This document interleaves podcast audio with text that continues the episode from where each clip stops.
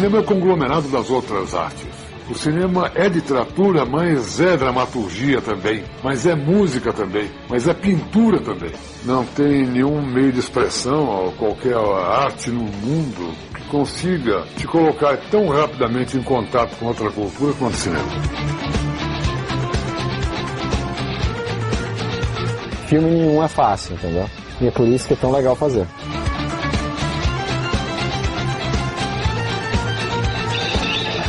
Não existe um bom e um mau filme. Existe o bom espectador e o mau espectador.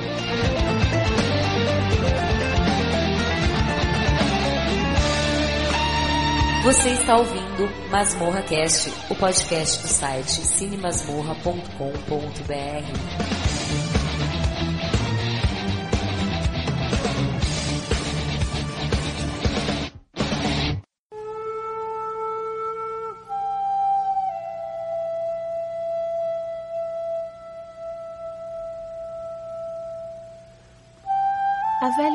lembrou de um cisne que havia comprado há muitos anos em Xangai por um valor irrisório. Este pássaro, se gabou o vendedor do mercado, foi um dia um pato que esticou seu pescoço na esperança de se tornar um ganso. E agora olhe, é belo demais para se comer.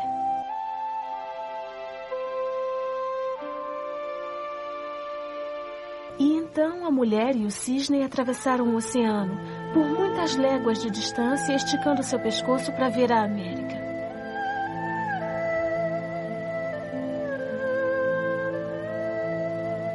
Em sua viagem, ela disse ao cisne: Na América eu terei uma filha igualzinha a mim. Mas lá, ninguém pensará que o valor dela é medido pela altura do arroto de seu marido. Lá ninguém a olhará com desdém, porque eu farei com que fale um inglês americano perfeito.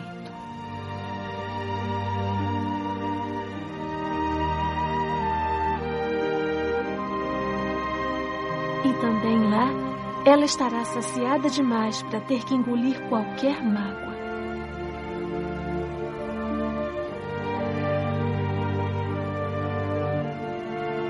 Ela saberá meu significado, porque eu lhe darei este cisne, uma criatura que se tornou mais do que se esperava.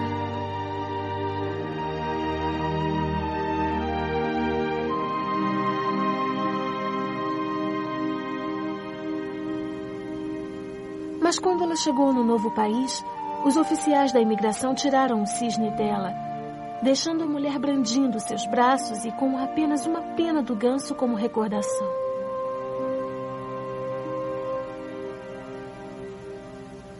Por muito tempo, a mulher quis dar à filha a pena do cisne e dizer para ela: Esta pena pode parecer sem valor, mas vem de muito longe e traz com ela todas as minhas boas intenções.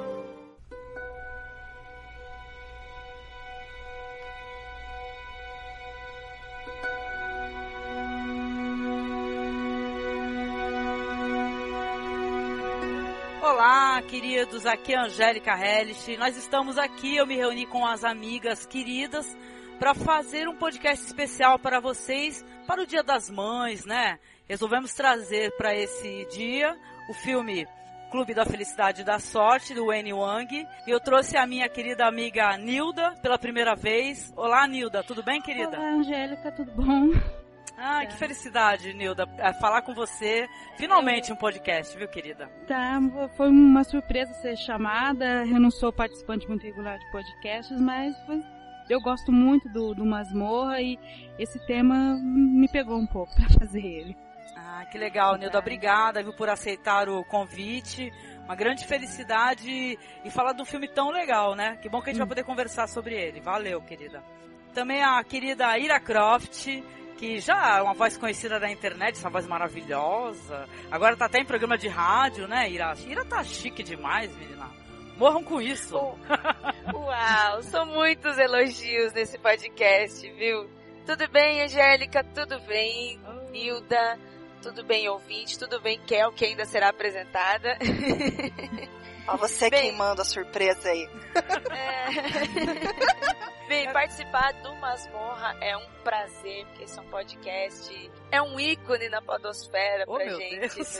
Quem, quem nunca? Eu quem sempre tô nunca achando que vocês estão de brincadeira comigo, mas tudo bem. Que brincadeira. Como Nossa. assim?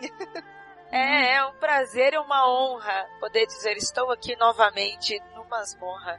Não, masmorra é ótimo. Eu, como eu falo, eu quase nunca comento lá, mas estou sempre escutando. Ah, obrigado. Vocês são maravilhosos. E a Ira, inclusive, né, Ira, participou do último especial, só que foi no Dia Internacional da Mulher, né, falando do filme A Fonte das Mulheres, né, pra quem já foi lá e escutou. Muito legal a participação. Obrigada novamente, Ira. Eu que agradeço a oportunidade. Ah, que lindinha. Tá aqui é demais.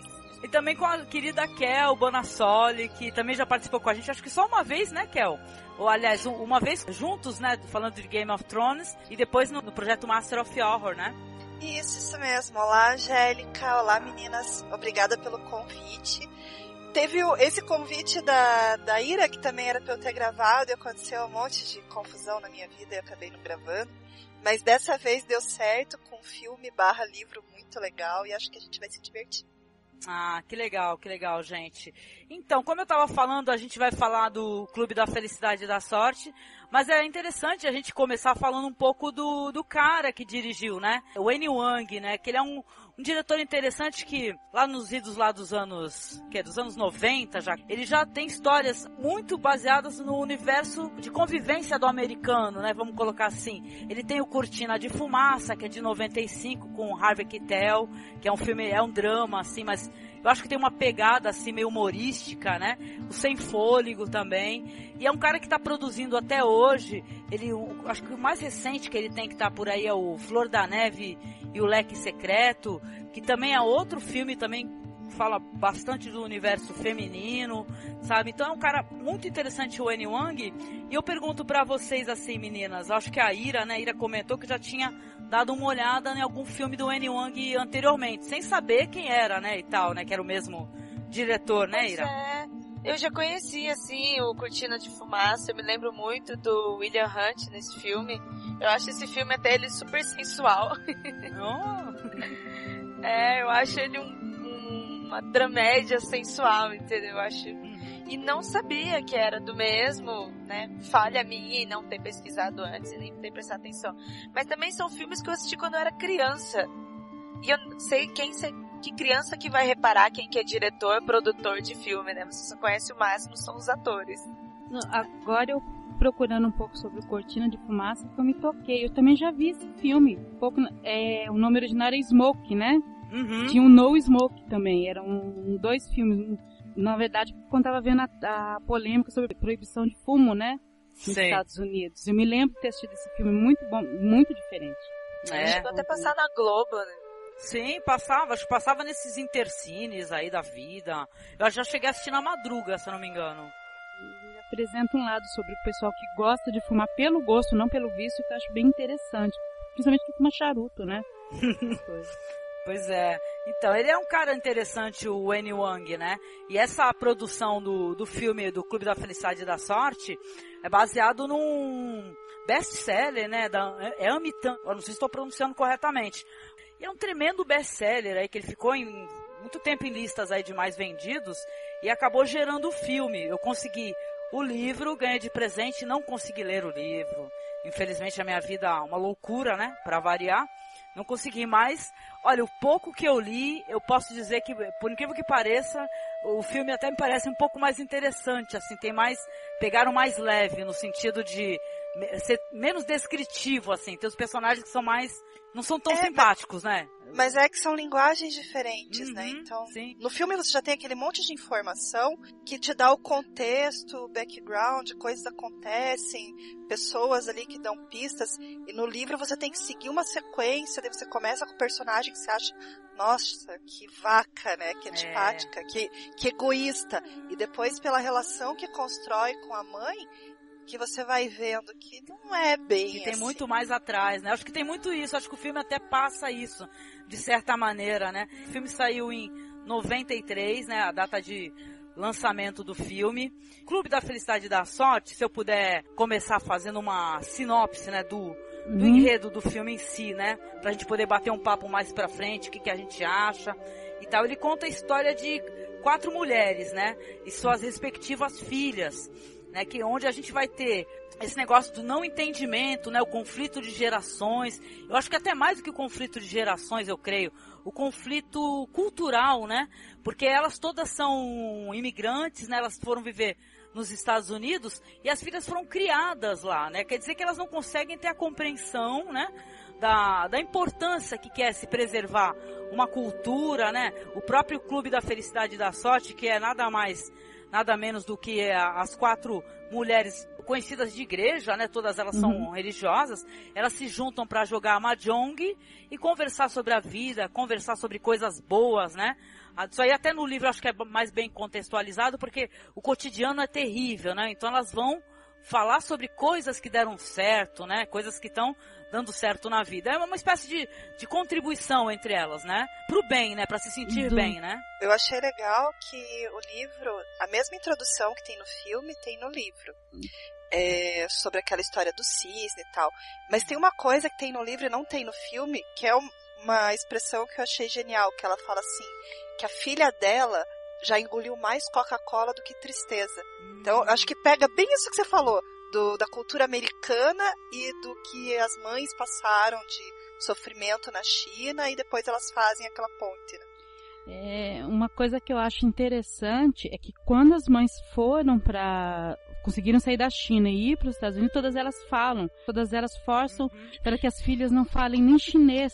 Só que isso acaba trazendo um conflito, porque por mais que elas queiram que as filhas sejam diferentes, é, uma coisa é você pensar, outra coisa é você realizar isso e o conflito que isso aparece depois. Porque eu acho que elas não pensaram, não conseguiam ter a dimensão desse conflito que poderia causar depois, né?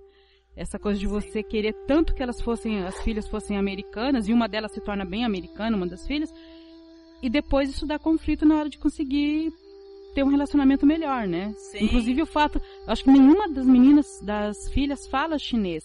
E a maioria das mães tem dificuldade de falar inglês. O conflito de gerações e o conflito de cultura dentro dessas gerações. Sim, sim. É, antes delas terem o conflito da, da localização onde cada uma viveu, elas têm o conflito básico que nós temos com a nossa família também que nós temos com as nossas mães, com as nossas avós e que as nossas mães tiveram com as mães delas, as nossas avós tiveram com as mães delas. É, acaba tendo essa diferença de pensamento. E principalmente quem tem filho agora começa a ver essa diferença do jeito que os, que os filhos estão pensando sobre, sobre si próprio daqui para frente ainda somos os mesmos, vivemos como os nossos pais, né? Perfeito. já dizia a música. Porque é bem isso, já é complicado pelo próprio conflito de mãe e filho, como você falou, Ira, avós. Agora você coloca aí culturas diferentes e o problema de comunicação das línguas. Porque se, se já não tem um alcance pela idade, às vezes, pela cultura e a forma de se expressar diferente, até rolar o entendimento ali, quanto sofrimento, né? Com certeza, com certeza. Você vai saber em flashbacks, né? O que, que essas mães passaram no passado. E isso é muito curioso como o filme apresenta, porque é, são pessoas que sofreram, né? As mães, né? Elas sofreram pra caramba no passado. É, elas erraram. Tem, tem mãe que fez coisa terrível né, matar um filho, né, uma coisa terrível, né, mesmo por desespero, né, por problemas psicológicos, psicológicos momento, né, então o filme é colocado de uma maneira muito interessante que é assim, vai ter o flashback, a mãe contando para a filha o que, que aconteceu no passado, porra, e no presente, aquela filha, aquela filha que tá num casamento é, problemático, ela não tá conseguindo verbalizar. Isso é muito emocionante. Aliás, o filme, eu acho que a gente tem que colocar isso aqui pro pessoal saber, né? Ele é muito chorável. É. Ele é altamente. Eu chorei muito. É, tu chora, a gente se emociona porque final, então, eu já não tô mais assistindo o filme, né? Que a cortina de lágrimas tá, ó, meu Deus. Não dá para assistir sem caixas e caixas de papel, lenço de papel do lado. Não é uma, não, é. são caixas. Porque, não, e sabe, é legal porque, meu, todas nós, né? A gente tá fazendo aqui um podcast, nossa, dia das mães, mas caramba, é, nós somos filhas também. Aí isso, isso toca a gente porque a gente como filha, vai, a gente pensa nas nossa, nossas diferenças com as nossas mães, né? Por que, que a gente não compreendeu muita coisa quando eu era mais jovem, por exemplo, uma mocinha, assim com meus 17, 18 anos, que eu dava uma dor de cabeça, eu era uma filha mesmo que dava dor de cabeça. Hoje em dia eu sou mãe, né? Eu tenho uma filha de 16, quer dizer que eu compreendo a minha mãe. Eu já falei para minha mãe, mãe, eu te compreendo. Entendeu? Eu te entendo. Eu posso até não ter concordado naquele momento, mas, pô, graças a Deus eu tô aqui. Eu posso falar pra senhora. Eu, eu lhe compreendo. Entendeu? Então isso é, toca a gente, é por isso que a gente chora, talvez, né? É, é, eu falo para alguns amigos meus, eu não tenho filho, né? Eu falo que se eu tivesse filho, se ela saísse como eu era, na, na adolescência, principalmente aquela pior fase, que vai pelos 12, 13 anos até os 15, eu acho que eu ia matar a minha filha de porrada. Porque quando eu lembro das coisas, eu falo, como alguém me suportava daquele jeito? Né? Isso daí é uma coisa, né, que toca a gente, né? O universo mãe-filha, né? O universo é, filha e mãe, sei lá, gente que é complicado e, e, tão interessante, tão delicado, né? Como o filme coloca isso, né? Uma mãe tentando passar a experiência que ela teve para sua filha, né? Isso gente, é muito lindo. Deixa eu fazer um parênteses aqui. É, as pessoas, quando a gente fala em filme sensível e relacionamento, elas já pensam, ai, que porre de filme chato. Gente, não se enganem. Esse filme é muito interessante. A forma como ele é contado, interligando essas oito mulheres, é maravilhosa. Os momentos que eles fazem, os flashbacks para a China, a fotografia é a coisa mais linda. Nossa. Mesmo que você, sei lá, foi criado pela avó, ou se você só tem filho homem, mesmo assim, pega todo mundo da tua família, senta, vai assistir esse filme. Uhum. É muito bom. É sensacional, gente. E vale a recomendação porque eu sou a favor do acesso livre, né? Quem me conhece, vai na toca dos cinéfilos porque tem o filme lá para assistir com legendas, né? Não tem dublado, infelizmente, mas tem com legendas. Então é um, é um, belíssimo filme. O filme, ele é muito humano, ele é acima disso, desse negócio de mulherzinha. É de uma humanidade, de uma profundidade, entendeu? Que, porra, eu acho que é colocar no universo feminino assim, apesar das acusações, né, que nem eu comentei com vocês, algumas pessoas acusam o filme, né, de ser um filme, ah, do universo feminino, o que que é isso? É clube da Luluzinha? Isso é de uma, uma bobagem, entendeu? É, chega a ser agressivo. Olha, eu acho que o filme, eu... apesar da história se passar toda no universo feminino, se você transpuser aquilo numa história masculina, e algumas partes também existem os mesmos problemas em relação pai-filho, entendeu? Se você pensar, porque é é, é questão de, de, de conflito, de, de, de, relacionamento, conflito de gerações, entendeu? E de expectativas dos pais em relação aos filhos. Isso um pai tem em relação a filho e filha, a mãe também tem, sabe? É, não é difícil você transpor. E às vezes os pais têm, o pai tem uma expectativa em relação à filha, entendeu? E às vezes é bom perceber, né? No filme passa muito disso, né? Uh, expectativas que nem sempre se cumprem, ou se cumprem, mas uh, não exatamente do jeito que a mãe pensou que né, se cumpriria. Ah. Nem, nem sempre o que você deseja, entendeu? É bom, né? Eu acho que isso daí é fundamental mesmo que você falou, porque o que, que é a expectativa de uma mãe para uma filha, né? E o peso que é da, porque imagina uma. Hoje em dia eu converso muito com a minha filha, a gente tem uma, uma, uma conversa muito liberal, né? Até pelo meu jeito e tudo. Mas eu tento, cara, eu tento humildemente, cara, não ficar colocando expectativas de como é que eu quero que ela seja e o que ela faça.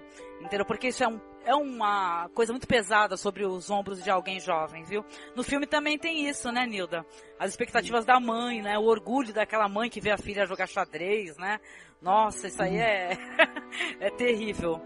É uma coisa interessante, assim, que vale a gente é, comentar também nisso daí, é que o filme, é a recepção do filme com o público norte-americano, né?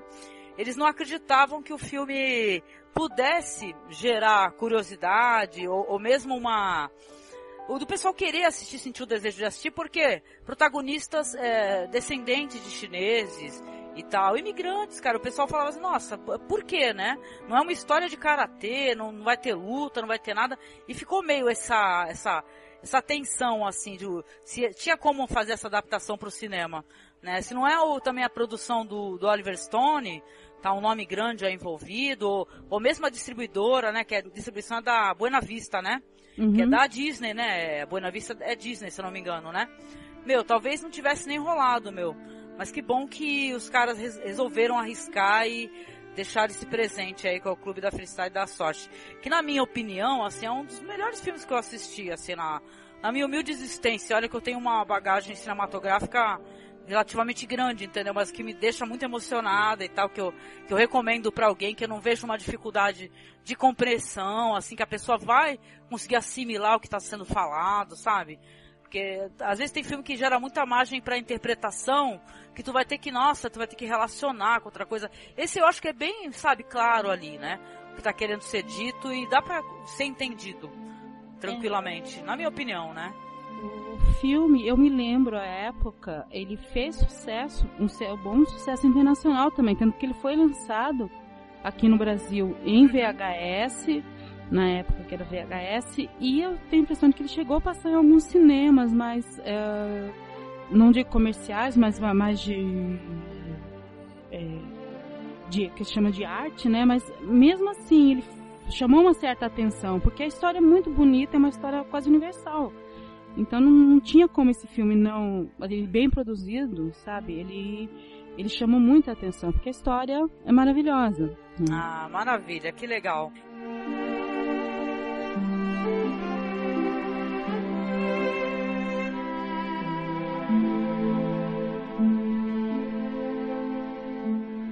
E podemos aqui relacionar as personagens, as, as, as, protagonistas, e apresentando as personagens, né? É a história de quatro mães e suas filhas, né? As quatro filhas. E o filme vai ter os flashbacks, né? Como é que foi a história de vida dessa mãe e tal. Que isso daí talvez ajude até a elucidar a compreensão dessa filha, né? Dessas relações que tem esse ruído, né? Por causa da diferença de geração, diferença cultural. Então nós combinamos de fazer aqui o seguinte para você, ouvinte que está nos escutando. Nós vamos falar das histórias, como somos em quatro são quatro mães, nós vamos falar cada uma uma história, certo? A Nilda vai falar da Lindo e da Waverly.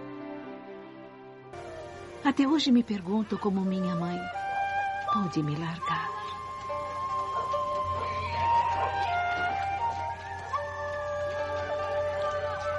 Naquele dia, eu tinha quatro anos de idade. E fui a um encontro que iria mudar a minha vida para sempre. Ah, 快过来，来啊！王太太，这就是我的女儿。哦，过来，过来，快过来，到妈这儿来，来，过来，别让黄太太等着。我看这个孩子的脾气不好，太任性。黄太太，她平时倒是挺听话的。Eu não sabia, mas naquele dia minha mãe fez uma promessa de que quando eu fizesse 15 anos, iria morar na casa daquela mulher.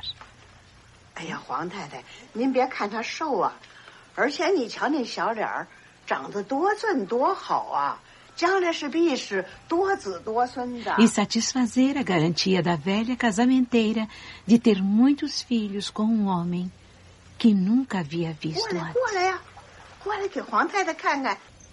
Durante os próximos dez anos, minha mãe me tratou como se eu já pertencesse ao Huan Tai Tai. Ah,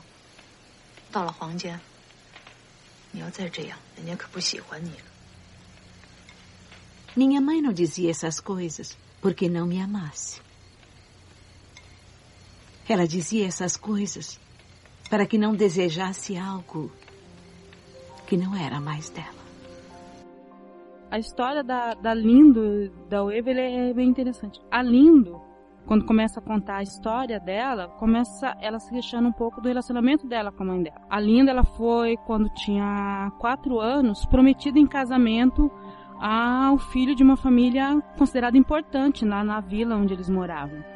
E a partir daquele momento, ela disse que a mãe dela começou a tratá-la já não como filha exatamente, mas como uma pessoa daquela outra família, que era uma pessoa muito preciosa, a qual ela tinha que cuidar.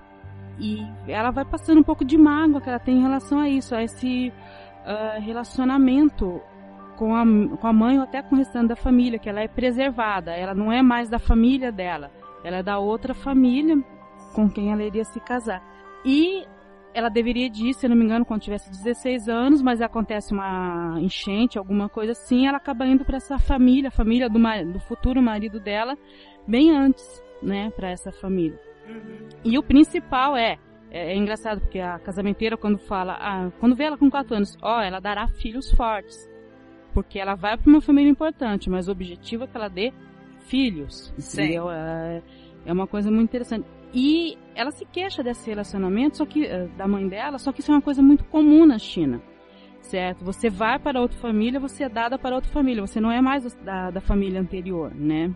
E você não é da família que você nasceu. A mulher, principalmente, ela perde toda a identidade anterior. Ela... Eu, a impressão que eu tive, parece uma empregada que arrumaram da sogra também. Também. Engraçado porque isso é uma coisa que vai passando. Tipo, a sogra provavelmente passou a mesma coisa.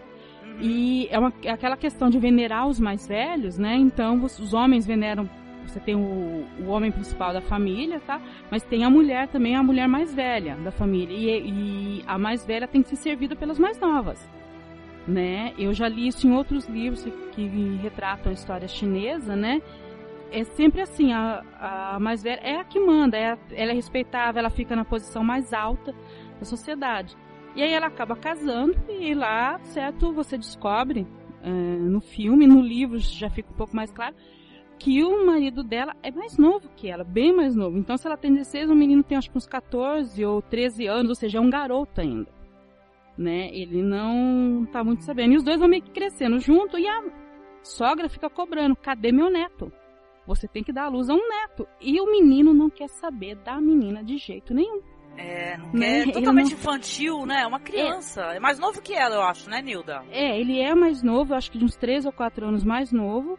E no livro fica mais claro que é o seguinte, mesmo depois quando ele cresce, digamos assim, já pode se tornar um homem, ele não quer ela. Ele quer qualquer outra mulher menos ela.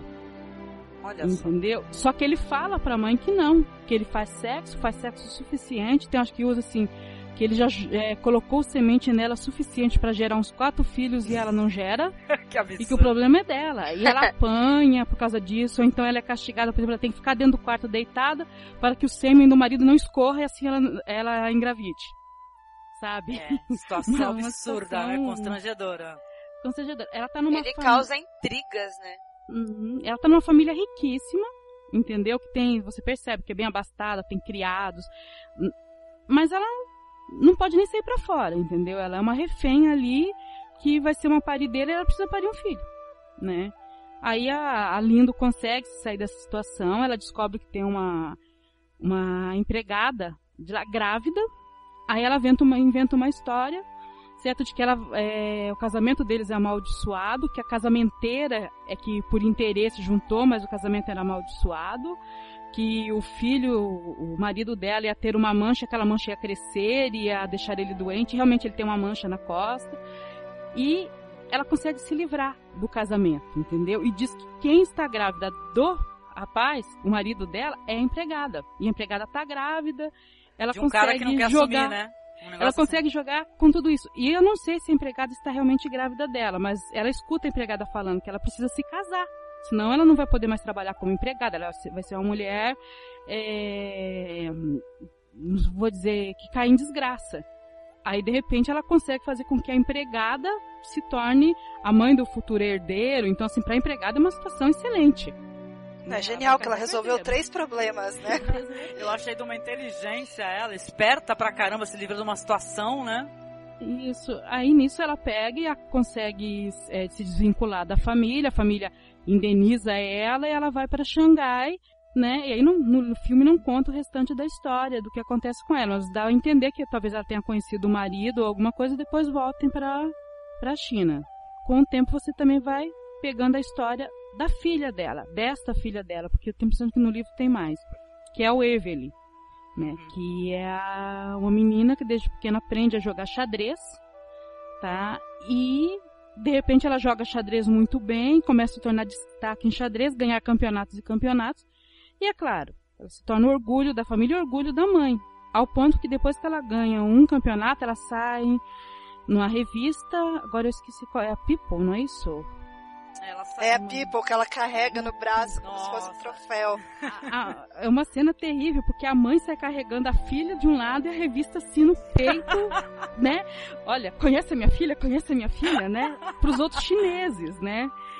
É, e é o mais engraçado disso não, não é isso, é a maneira como elas se referem às filhas, porque uma mãe, essas, ela já tem um clube, né, que elas jogam, e ela relata que a filha dela, né, que a mãe dela fala, olha, minha filha, por causa de jogar xadrez, não quer mais lavar louça, ela é. não quer mais ajudar em casa, se queixando da filha. Elas competem entre si, né, para falar Elas do que, com... os, fa os, filhos fazem é. de mais legal, né? É, só que ela não é elogiando, é se queixando. É, mas é né? da cultura. É uma barato. Depois até é expressado isso mais pra frente. É cultural, né? Você, é, a, a, pessoa chega com um prato de comida, né? Não sei se vocês lembram. Fala assim, é. ah, esse prato não está muito bom, está meio salgado e tal. Aí não, só que você tem que elogiar, porque é cultural. A pessoa reclama, você elogia. É, é, que, é... é que nem aquela mania da gente falar, não, não, obrigado, mas você quer que a pessoa insista para você daí aceitar, né? Uhum. Isso acontece no Brasil. Na Alemanha, quando a pessoa oferece uma coisa, você fala não, eles não oferecem de novo. Então, são várias coisinhas assim de cultura. Isso do reclamar da comida para querer elogio é que nem aquela menina que fala, ai, tô tão gorda, né? Não, você tá linda. Ai, se alguém fala que tu tá Deus gorda. o livre se concordar. né, tem, tem muito isso. E o que acontece? A Waverly, ela não gosta dessa exposição que ela tem. Nesse dia que a mãe faz isso, ela briga com a mãe, diz que não vai mais jogar xadrez. Ela para, né, de jogar xadrez por um tempo. E a mãe para de falar com ela, né? Só que aí você percebe que mesmo a mãe elogiando desse jeito, entendeu? Ela quer o elogio da mãe. Ela é uma menina pequena, ela quer a mãe ali, entendeu? Gostando dela, é, é, se importando com ela. E ela tenta voltar a jogar xadrez, mas a mãe dela diz: não, não vai ser tão fácil assim. E com isso a Ava ele pede a toda a confiança e ela não consegue mais jogar xadrez como ela jogava antes, de ser esperança da família e tudo mais. Só que mesmo assim, ela consegue cumprir muito do que a mãe queria, porque ela se torna, ela é a mais bem sucedida depois que ela cresce. Ela é a mais bem sucedida de todas. Ela tem uma filha já, ela teve um primeiro casamento com um chinês, ela casa com um chinês talvez para agradar a família entendeu? Separa tal. Mas ela é a mais bem sucedida, trabalha na melhor empresa, dá bem a entender isso, Publicidade, entendeu? né? Negócio assim. Mas ela não se sente aceita pela mãe, entendeu? E esse lance do xadrez ainda é recorrente, tipo, a mãe ter parado de falar com ela, a mãe não ter incentivado ela ali na hora e ter parado de se vangloriar dela jogando xadrez, para ela pegou muito, entendeu? Então ela fica todo o tempo querendo. E ela acaba se apaixonando e vai tá querendo casar com um americano, né? Uhum. E isso causa cenas porque ele vai, ela vai apresentar o americano para a família e ele, ela ensinou ele a comer com, né, com, com os pauzinhos, com hashi e tudo mais. Só que é claro, ele não conhece metade dos costumes chineses e ele comete 200 gafes durante o, o, jantar, aquela coisa toda, né? Nossa. Não é suficiente, mas ela fica achando que mesmo assim a mãe não tá é, gostando da coisa. Mas a mãe não é que a mãe não está gostando, ela tá agindo como uma chinesa. Engraçado isso, porque apesar dela querer que a filha dela seja americana, aquela coisa tá tão introjetada nela, o jeito que ela foi criada, toda a cultura, mesmo para ela viver entre os chineses, que ela não consegue sair, sabe? A, a mulher ainda fica mais quieta, a mulher ainda é, fica, você não é, expõe tudo que você quer, né? Eu, eu achei isso muito interessante nisso, porque elas têm essa uhum. dificuldade uhum. de relacionamento. Apesar da filha ter sido bem sucedida como a mãe queria, e se tornar independente como a mãe queria, isso não ajudou em nada. Né? É, isso dificultou, isso trouxe um outro problema que eu acho que talvez a mãe não estivesse preparada ou a filha para enfrentar, né? É claro que com o tempo elas se resolvem, né, na história, mas é eu achei muito linda essa história. E essa coisa que me pegou um pouco sobre isso, o fato dela ser prometida em casamento, a Lindo, a mãe, né? Ser prometida em casamento. É, me pegou muito porque eu fui criada pela minha avó. E a minha avó ela não casou com quem ela queria também. Ela foi casada com quem eh, a família mandou ela casar, entendeu? Por várias questões foi com quem ela casou, sabe? E é a questão de você não ter opção. E aí a gente fica falando, nossa, na China as mulheres têm essa opção. Bom, na década de 20 a minha avó não teve opção também, entendeu? Casou e pronto. Sim, hum, eles acreditavam, né, que o convívio eh, faria o amor aparecer, né? Escutei muito é, isso. É, no caso da minha avó não foi nem isso. É tipo, você já tem idade para casar, antes que gere uma desgraça, vai casar. Ah, cara. Tá? Antes que resolva virar mãe solteira, antes que alguém te pegue no meio do mato, porque eles moravam na roça, você vai casar e pronto. Olha só. que Acontece coisa. muito isso ainda, né? E- Pois é. E a gente às vezes não, não se toca disso. É claro que o relacionamento do meu, meu avô com minha avó se deu muito bem, mas ah, você pensa, nossa, mas isso aconteceu lá na China, no filme. Não, isso aconteceu na minha família também. Então, Uhum. isso me pegou um pouco. São histórias recorrentes, né? Porque É. acontecem em vários locais do mundo, independente da cultura, né? Verdade. Uhum. É, então, pra mim a história da Lindo e da Waverly é a mais próxima, é, é a mais detalhada sobre conflitos de gerações. E o- por que que eu acho isso? Eu comparo assim com a, a- relação que existe com a minha família, com o que eu vivi na minha família e com o que eu vejo acontecendo, que eu vi acontecer quando eu era criança. É, eu sou, eu nasci numa colônia japonesa todo, na minha sala, eu e mais dois eram os, os únicos brasileiros da sala. O resto era tudo japonês. Quando eu digo japonês, não é só porque a pessoa tem o olho puxado. Não, são imigrantes que vieram do Japão para o Brasil. Nascidos no Japão que são japoneses. É, essas pessoas, os meus amigos que, vi- que eu cresci, os- as suas avós e algumas mães não falavam português também. As crianças aprenderam a falar português aqui no Brasil e as que foram nascendo aqui no Brasil, que seriam o Niceis. E assim, você, a- você, eu vivi isso, essa, esse conflito de gerações e de localização de cultura. E aí na minha família, eu já não sou japonesa, eu não tenho traço nenhum, não tenho família, nada, né? Eu sou brasileira, minha família é tudo nascida aqui. Mas a minha mãe, ela teve uma educação muito rigorosa com, com a minha avó. E assim, quando eu assisti o filme, a Lindo é, era minha avó escrita. Ah, essa tua avó é famosa, eu lembro do outro podcast. Exatamente. A minha, até eu falo pra todo mundo, a minha avó era o general da família. Sabe? Ela, ela tinha a, a sala dela, ela tinha a poltrona dela, o lugar dela na mesa, to, tudo que a gente ia fazer era ela que dava. Matriarcal, né? O, Exatamente. negócio, As considerações eram dela. Assim como a Lindo é com as próprias amigas. Todas ali têm o mesmo nível de intimidade e amizade, mas é a Lindo, você, você percebe no filme que ela é a matriarcal entre elas. E quando eu assisti o filme, quando eu via as diferenças entre a Waverly, a cobrança que a Lindo tinha sobre ela, porque esse fato do xadrez, esse fato que ela usava a filha dela e falava, ah, minha filha não quer lavar louça porque ela quer jogar xadrez, e, e como as mães utilizavam os filhos para representar aquilo que elas não eram. E isso acontece hoje da mesma forma. As mães utilizam, são, são é esse tipo de mães que você vê colocando seus filhos para fazer concurso de Miss. Sabe aqueles concursos Ah, é que a gente acha absurdo? sim, sim. Mas acontece, porque são mães que projetam nos seus filhos aquilo que elas não são. E não estou dizendo isso em termos de beleza, que foi um comparativo é, Aham. totalmente diferencial. No caso da Lindo era de vivência, né? O prazer dela ver a filha vencendo alguma coisa que ela não pôde vencer. Que a vida dela só foi luta. Então, luta é, e derrota. Você falou, né, Ira, mas eu, eu ia pegar o gancho bem nesse ponto final que você falou. É, a história dessas duas, o que mais me marcou é a questão da aprovação. Você luta a vida inteira, consciente ou inconsciente, pela aprovação dos seus pais. Você quer ser amado pelo que você realiza. É, quando ela fala da filha, do xadrez, e ela tem orgulho e tal, um pouco é viver o que ela gostaria na filha, mas um pouco também é porque ela quer que a filha tenha as oportunidades que ela não teve. Então, isso que você falou da, da Miss, eu acho que um comparativo mais fiel não seria nem isso, seriam aqueles pais que no anseio de dar oportunidade para os filhos, colocam lá a criança de 5 anos no curso de inglês, na natação, no, sabe, tipo, enche de atividade Escola e não deixa a criança brincar, sabe? Esquece que a criança é criança. Sim, a também, filha, a também. filha, a filha se rebelou por causa disso, porque ela estava se dedicando, ela era melhor, ela era segura e de repente ela virou uma coisa.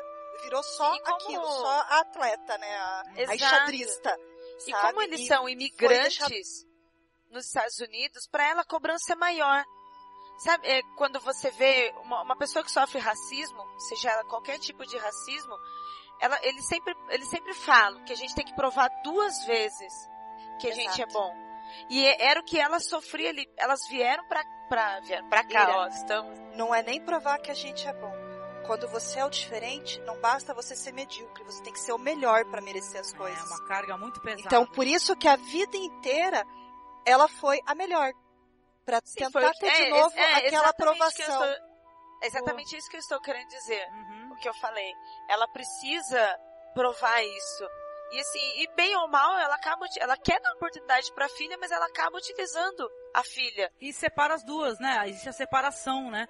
O que eu queria colocar, né, é, dentro da, do contexto aí da, de mãe e filha, no caso da, da Lindo, né, e a filha Waverly, é que, olha, desde o começo, né, a, a, a mãe exigia da filha, você tem que ser uh, enxadrista, você saiu na capa da revista, a filha se volta contra ela, fala, você me faz passar vergonha, né, isso faz a mãe falar, olha, nunca mais eu vou te, eu vou ficar mostrando a tua foto para as pessoas, vou ficar falando de você, né, causa esse silêncio, né, só que é um silêncio de vez, né, fala assim, olha, eu não vou mais exigir de você, né, e a filha começa a se cobrar, e o silêncio nessas palavras não faladas, é, aquela coisa assim de que elas têm a relação, só que elas não conseguem é, ter uma intimidade entre si. Tem um momento na, na, na, história das duas que é um momento muito emocionante, né? Vocês com certeza devem se recordar que a, a mãe ficava exigindo da, da, pra filha, falava assim, olha, a gente não vai ao salão de beleza,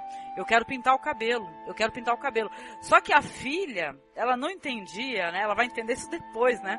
Ela não entendia que esse momento que elas tiravam de, de mãe e filha, momento para as duas, né? Tinha uma importância uhum. absurda para a mãe. Né, que é o momento que a mãe chora, né? Que você, finalmente você vê que, caramba, a Lindo vai falar alguma coisa. Então ela fala para a filha, ela fala: "Você tem vergonha de mim, porque eu fico reclamando, né? Você, porque ela vê que a, minha mãe não, ela pensa, a minha mãe não aceita o homem que eu tô. Independente dele ser bem sucedido ou não, ela tem uma hora que ela mostra, né, um, um casaco de peles, fala, olha, no casaco de peles que ele me deu, né, ele é super bem sucedido, né, os valores estão, estão torcidos, né, da real importância, do que, que é importante. Mas aí a mãe fala assim, ah, essa pele é curta, entendeu? Ela não é boa o suficiente.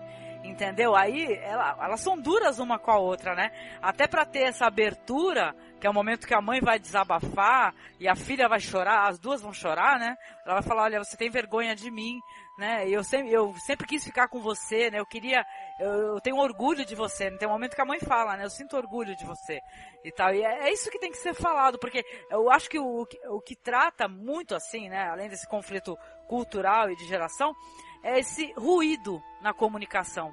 Existe um ruído na comunicação, palavras que não foram faladas, né? E precisam ser, né? Que as duas achando que tem uma indiferença rolando entre ambas, as duas lutando por aprovação e reconhecimento uma da outra. E você só vai entender que, na verdade, é, as duas estão inseguras, né? E querendo essa aprovação nessa hora do salão. Né? Olha só, uma coisa tão né, simples, né? Na hora de, de do salão, né? Quando a mãe fica reclamando do cabelo, fala, ah, não tá do jeito que eu queria, não sei o que, aí o cabeleireiro fica olhando para cima, né? Revirando os olhos, ah, essa pessoa, né? A filha com a vergonha fica silenciosamente olhando para a mãe, né? E a mãe começa a falar e chorar. É muito emocionante a história delas, viu? Mesmo eu assim. Eu acho é... que isso, eu acho que essa frieza delas é muito da época. É, se a gente pega a história assim dos nossos passados, onde que criança não se metia com adulto e vice-versa, e a criança tinha que fazer somente o que o adulto mandava. Ah, eu tenho a minha amiga que passou por isso, em que a mãe dela veio do Japão para cá e ela foi nascida aqui com outra cultura. Ela sempre falou, a mãe dela nunca falou eu te amo para ela. Ela nunca teve esse carinho. A minha mãe com a minha avó, elas tinham esse relacionamento elas nunca trocaram abraços, eu te Isso amo. É tão importante, né, sabe? gente? É, hum. a, a, minha avó, ela morreu no colo da minha mãe no hospital com a minha mãe cuidando dela. A minha mãe só foi chorar depois que ela morreu. Elas não têm, elas nunca tiveram esse relacionamento que eu vejo que hoje as pessoas estão mudando. Hoje começo a ter isso. Eu até brinco que nós, filhos, da, da minha mãe, é, das minhas tias, a gente já não se estressa tanto, nós não levamos as mágoas que eles levavam. Sabe, aquele orgulho, às vezes um orgulho desnecessário. Você guardar uma mágoa desnecessária do que aconteceu no teu passado. E não, e, e eu vejo isso não só com os meus avós, com os meus pais, mas com, com o meu hall de amigos, sabe? De, de família, que ah, você começa a contar a história do passado e ah, porque meu avô era assim, orgulhoso. E quantos pais e filhos não tinham esse relacionamento antes? De falar abertamente, de falar agora. Até desde um eu te amo, até aquele, ai mãe, me deixa ficar sozinha, ai mãe, não enche o saco, tô aqui na internet. Sabe, coisas que antigamente não tinha, porque era, é, entre aspas, proibido essa invasão. Uhum né, sobre, eu acho que nesse caso, além do ruído de comunicação se dá é, até por a diferença, a diferente maneira de demonstrar. Para além do que a mãe, nos gestos você demonstra a coisa. Então o fato dela querer ir no cabeleireiro, que eles estão se preparando no cabeleireiro para se preparar para o quê? Para o casamento, né, da da Waverly. E ela acha que a Waverly está com vergonha dela. Eu, mas o fato dela ir ao salão já é uma aprovação. Quer dizer, eu quero fazer o cabelo para você não ter vergonha de mim porque eu aprovo o seu casamento. Só que ela não diz isso. É, não verbaliza. Ela, né? ela, o fato dela ir fazer o cabelo para ela é o sinal de aprovação. E eles não demonstram esse, esse sentimento, né? Isso superpassa, acho que todas as histórias também, isso, essa dificuldade de demonstrar. Por, um é por gesto, nesse caso, é por gesto e a outra é por palavra. Entendeu? E a Ira estava contando essa coisa de relação. Eu acho que talvez eu seja a mais velha das, das quatro aqui presentes. Opa, eu fui será? criada pela Olha minha. Que eu sou velha, hein? Depois a gente compara. É... Eu fui criada também pela minha avó e nunca teve essa questão de gesto, de carinho, ou até mesmo de elogios. Entendeu? Se você fazia a coisa certa, tudo bem. Se você não fazia, tinha uma repre... repreensão. Isso era porque minha avó não gostava de mim? Não, é porque ela foi criada assim também. Ela tinha dificuldade, ela não conseguia expressar de outra maneira. Sim. Entendeu? E isso porque ela já se expressava melhor que os pais, entendeu? Tipo, não ficar brigando sempre. E aí você pega também, nessa questão, como é uma história oriental, a Waverly, ela representa toda essa esperança e a mãe dela tem orgulho dela. Eu percebi, senti um pouco isso, porque aqui na, na América, uma menina sai na capa de uma revista e eu posso elogiar uma menina. Porque na China não. Na China a mulher, se ela for excelente, é obrigação dela. Sim. Entendeu? Principalmente naquela época, é obrigação dela. Você tem, é, você elogiar uma mulher, agora mudou, mas na época, ainda mais que ela foi, não era obrigação. É, sabe assim, você, por mais excelente que fosse, você escorregasse um pouco, você já apanhava. Entendeu? Ou literalmente, ou metaforicamente falando, mas é, você não tinha essa. A mulher tinha que ficar no lugar dela, fazer tudo que ela tem que fazer para ser honrada e pronto. Entendeu? Só iria se destacar quando se tornasse a sogra. Nilda, é, tem eu, eu acho que isso aí não é nem da cultura oriental só, né? Um pouquinho para trás, acho que até eu que tenho 33 anos, a minha mãe era assim. é, você fazer a coisa certa é sua obrigação. Você fazer a coisa errada é uma vergonha. Se, se eu tô te suprindo as tuas necessidades, se você tem uma casa boa para morar, se você tem comida na sua mesa, se você tem roupa limpa, eu não preciso te dar um abraço. Eu tô te dando o melhor que eu sei dar. Porque a minha mãe, por exemplo, ela não teve isso. Ela aprendeu essa coisa de gestos, de amor e tal, depois. Tanto que o relacionamento que ela tem com meu filho, às vezes eu fico até com ciúme, sabe? Porque agora ela faz aquilo que eu sentia falta. O abraço, o elogio, a brincadeira. Mas quando eu era criança, ah, você tirou nota boa? Ótimo. Tirou vermelha? Que absurdo. Sabe? Bem E- assim mesmo, e, né? e sabe, e como, como assim eu não gosto de você? Você não tem tudo? O que, que você tá reclamando? Tem que te dar um abraço ainda? Não, peraí, né? Sabe? É- Era o, era o conceito dela, pra ela aquilo era o melhor, porque quando ela era criança, ela trabalhava na roça, ela revezava com as irmãs dela pra poder ir pra escola, porque ela queria ir, porque por eles não precisava, quanto mais filho pra cuidar das tia e trabalhar de empregada na casa dos outros pra ganhar dinheiro, melhor. Sabe? Foi a Ela não educação tinha nada, que ela sabe? recebeu, né? É, exatamente. Então, assim, pra ela, do que ela teve pro que ela deu, já era um upgrade absurdo. Sim. A mesma coisa nesse filme, sabe? Então, elas estavam fazendo melhor, só que os símbolos de uma e de outra não, não traduzia ali. É. Isso é muito, é muito legal essa, essa relação das duas com as histórias que nós temos, assim, da nossa história.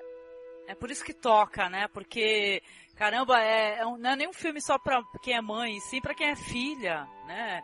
E seja, seja você uma pessoa que só tem filhos, né? Ou então alguém que tem filha. Né? Então isso aí é muito tocante. Eu, eu acho sensacional, eu fico pensando, sabe? Eu fico imaginando, por exemplo, você e a Kel que já tem filhos, que assim, de vocês para os filhos de vocês é outra coisa, já não tem mais nada a ver, sabe? Tipo, não existe mais isso.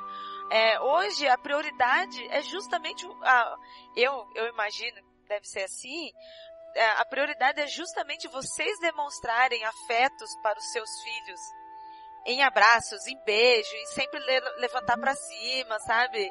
Sempre é, apoiar. Hoje meu objetivo, perguntar assim, ah, o que você quer pro seu filho? Eu quero que ele seja feliz. Quero que ele seja um adulto pleno e feliz. Que ele possa fazer a profissão que ele quiser, do jeito que ele quiser, que ele seja uma criança contente, saudável. É só isso. Tipo, é, não quero que ele seja é astronauta nem nada, só se ele quiser. E a, até os nossos pais, o desejo, assim, o desejo deles era o quê? Que a gente estudasse para um dia ser uma pessoa, na, alguém na vida. Eles traçavam todo que um plano. De repente esse alguém era aquela profissão X. Exato, exatamente. Olha só a diferença de, de conceitos, né? Hoje você quer a felicidade do seu filho, que é o que ele escolher para ele. E não o que você determinar, ó, oh, meu filho, você vai ser, vai trabalhar numa repartição pública, vai ficar o dia inteiro carimbando papel e vai ser obrigado a viver assim. E não era uma coisa é, má. É porque eles achavam que aquilo ia ser uma forma de você aquilo ser feliz. era certo, né? Você vai ser melhor, você não vai passar necessidade, você não vai ter as angústias que eu tive, porque olha, eu tracei um plano perfeito para tua vida. Você vai estudar nessa escola, você vai ter esse trabalho, você vai casar com essa pessoa uhum. e você vai ser feliz. Para a pessoa suportar essa expectativa e estar tá pronta, né, para atender as expectativas, né? É isso que é muito complicado, né? Aí são outros 500. Com, com certeza. É nesse, é nesse meio da projeção e da realidade que rola o problema. O mundo era muito outro, né? Como todas vocês contaram, os pais passaram muita necessidade, eu tive problemas com isso, vocês também tiveram. E de repente para eles, você ter um mundo financeiro, né? Financeiramente você tá bem, já é um sinônimo de felicidade, né? E eu acho que, querendo ou não, apesar de não ser fácil para ninguém, nós estamos num mundo que financeiramente a gente está um pouquinho mais garantido, talvez por causa desse esforço que nossos pais fizeram. E aí a gente não tem mais tanto isso em mente, né? Uhum. Eu acredito que hoje em dia há famílias por aí, no mundo todo, em que a situação financeira é, é difícil, os pais fazem de tudo para o filho não passar fome, porque a prioridade é não passar fome, não é nem outra coisa. E com certeza que se eles puderem planejar que o filho dele vai ser o funcionário público ali, ou, né, é, funcionário público, é, dando a entender, tipo, vai ter a estabilidade, não vai passar fome, uhum. entendeu? Para ele já é tornar o filho feliz, né? É, a gente pensar bem sobre, sobre isso, porque a gente fala assim, não era por maldade dos pais, é que para eles aquilo foi tão difícil conseguir uma estabilidade que o que ele quer para você é isso, né? E como a gente porque já tá vivendo é outra certo, realidade, né? é.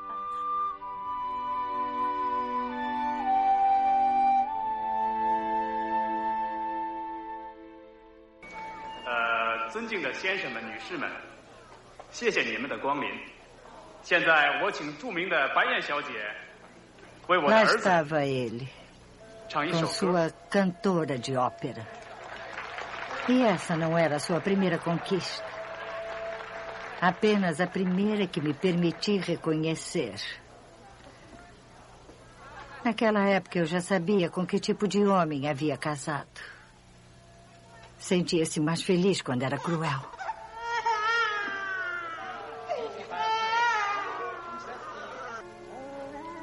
Ele se tornou esquecido.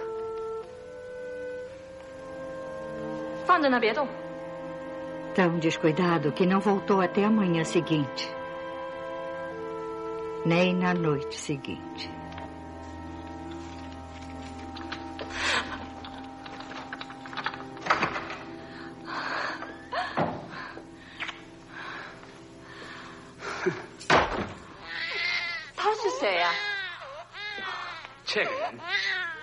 妓女和你一样，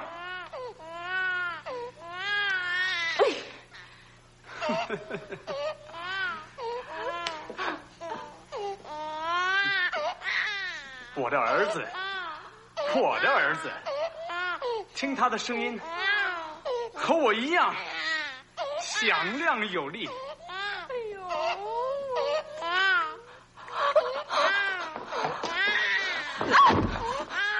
瞧你这样子，看着叫人恶心，一副贱相。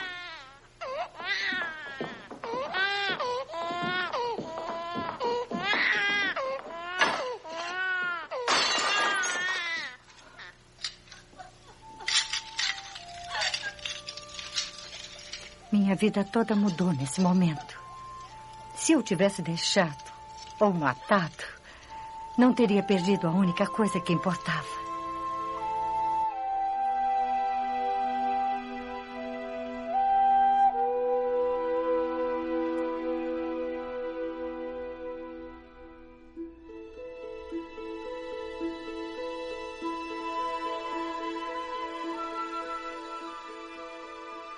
Agora é a parte da Ing Ing e a Lina, né? Joy, então. É você? Eu, Opa, então, então eu, vai lá, eu. comenta com a gente aí.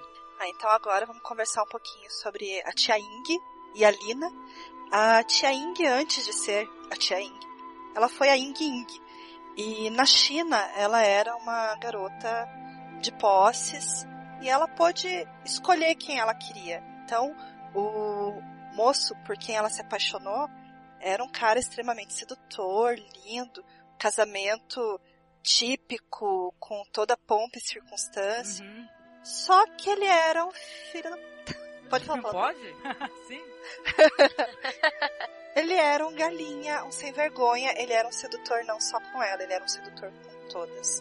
No filme, mostra que ela em seguida já engravidou e durante as festas, com ela grávida, ele já traía, não se importava, sumia de casa, não dava satisfação.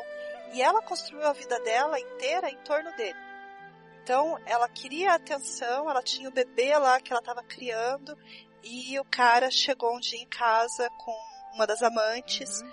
chamou ela de puta, ela tentou chamar a atenção, não teve coragem de, de atacar ele, toda... teve que limpar a bagunça e engolir. Ela estava frágil, não, e... acabada. Como é que se diz? Ele chamou ela de desgrenhada, né? Porque ela estava descabelada. É, sem, sem tipo, amor próprio. Uhum. Ela, ela, ela, ficou com pena de si e não conseguiu é, lutar contra. Ela foi aceitando, aceitando, aceitando. E quando ela quis lutar, bastou ele falar alguma coisa da autoestima dela que ela desmontou.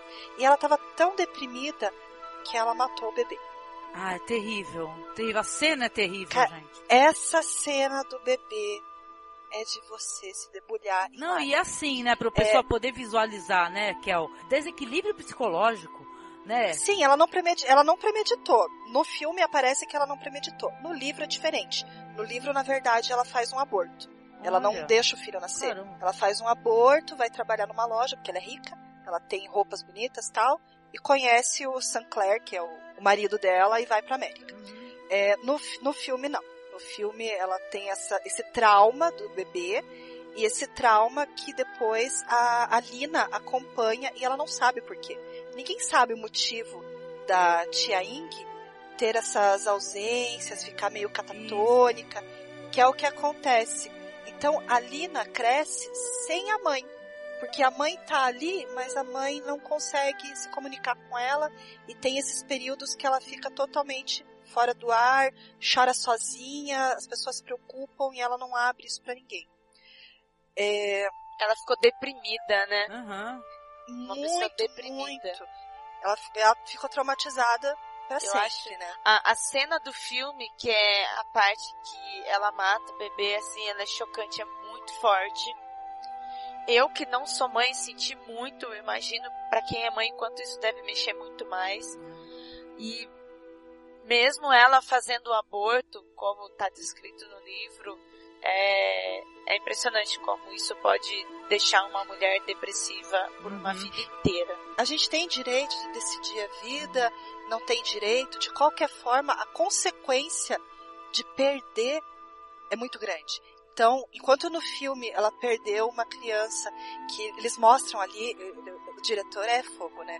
Ele mostra o menininho gordinho, fofo, rindo, tomando aquele banho gostoso, batendo a mãozinha.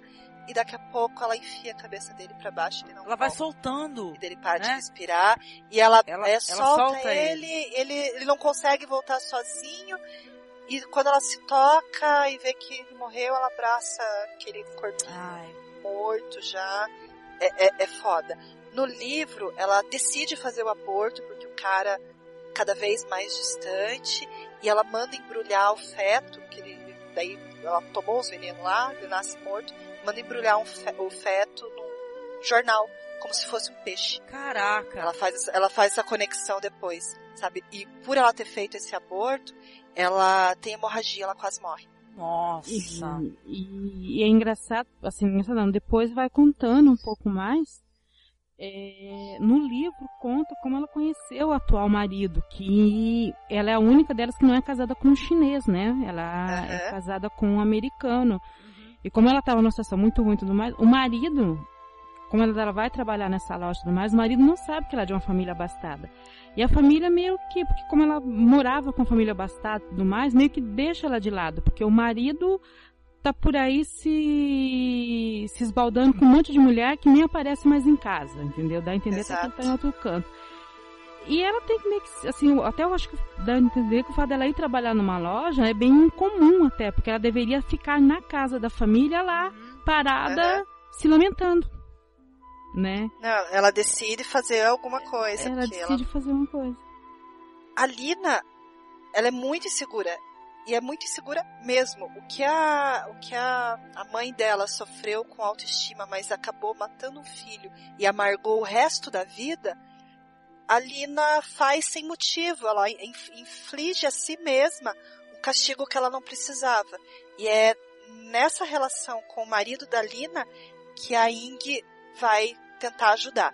Quando ela vai na casa da, da Lina, ela descobre, né, a Lina casada com o Harold, eles têm um problema muito sério, porque o Harold é mesquinho e ele leva totalmente ao pé da letra direitos iguais e deveres iguais. Então eles dividem a conta de tudo.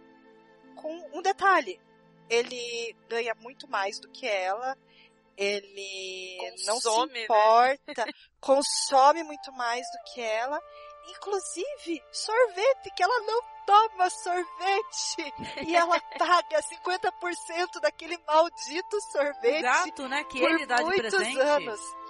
É, ele dá um gato de presente pra ela e, pô, gato precisa de ração, veterinário e tal. Ela que tem que pagar.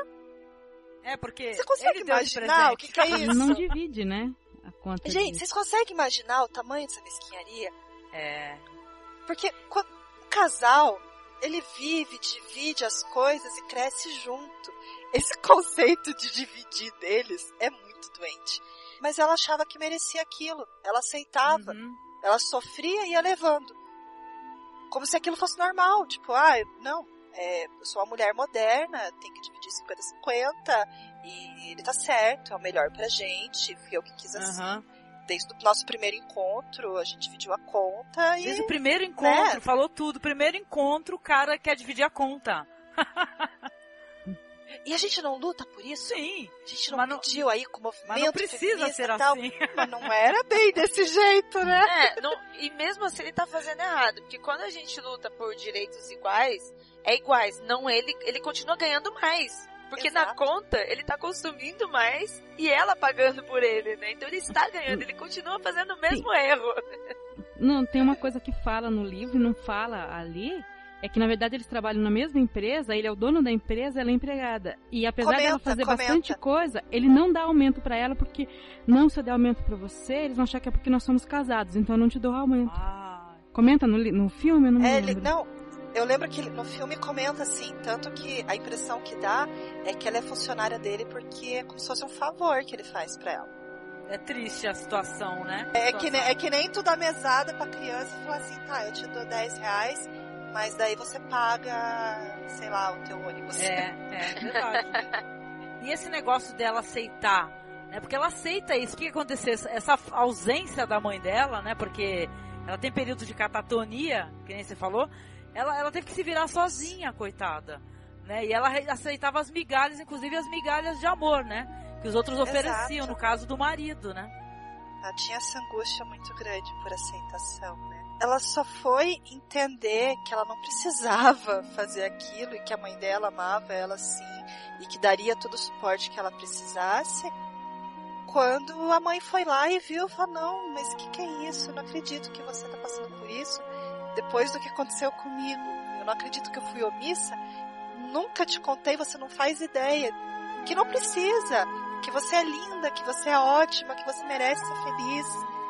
Que esse cara é um bosta, larga ele, por favor. Ah, é linda essa cena, hein, Kel? Tô emocionada Eu só de lembrar. Linda, linda. É linda. Nossa, eu é linda. E acho que ali a mãe viu, nossa, minha filha tá caindo no mesmo erro que eu caí. Né? Mas não é o marido mulherengo, mas o marido que não vê ela. Porque eu, isso eu percebi bem, tipo, ela não, ela era alérgica a sorvete, se eu não me engano. E um, os dois estão casados, ela não ele não sabe que a esposa é alérgica a sorvete? Não se importa. Tipo, que casamento é esse? Não se importa, sabe? É, é, é, uma, é uma coisa muito doente, metódica. Tipo, ah, eu tenho uma esposa, nós vamos transar três vezes por semana, nós vamos ao mercado duas vezes por semana e você vai pagar. Para, gente! Não! É. Nossa, Porque... que metódico, né? Que chato. É, você... é tipo, é, vamos, vamos conversar. É, então, exponha seus problemas. Vamos analisar isso. Vocês falaram a questão, né? Ah, porque é, é, nós lutamos pela igualdade. É igualdade, mas casamento, gente, é igualdade, mas um tem que saber o que acontece com outros. Não é tarde demais. Toda a minha dor, meu arrependimento, vou juntá-los.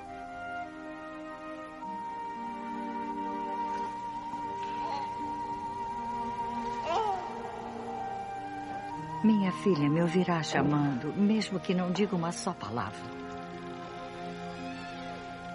Ela subirá a escada e me achará. Mamãe? Ela ficará com medo, porque primeiro seus olhos não verão nada. Mas ela sentirá no coração. Mamãe? Esse lugar onde esconde seus temores. Mamãe? Ela saberá que eu estou esperando como um tigre nas árvores pronto para saltar e libertar o seu espírito. Mamãe.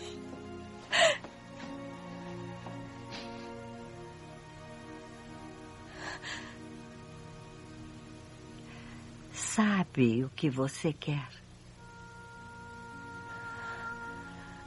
Falo dele. Respeito, carinho. Então diga a ele agora. E deixe esta casa torta. Não volte até que ele lhe dê tais coisas. Com ambas as mãos abertas.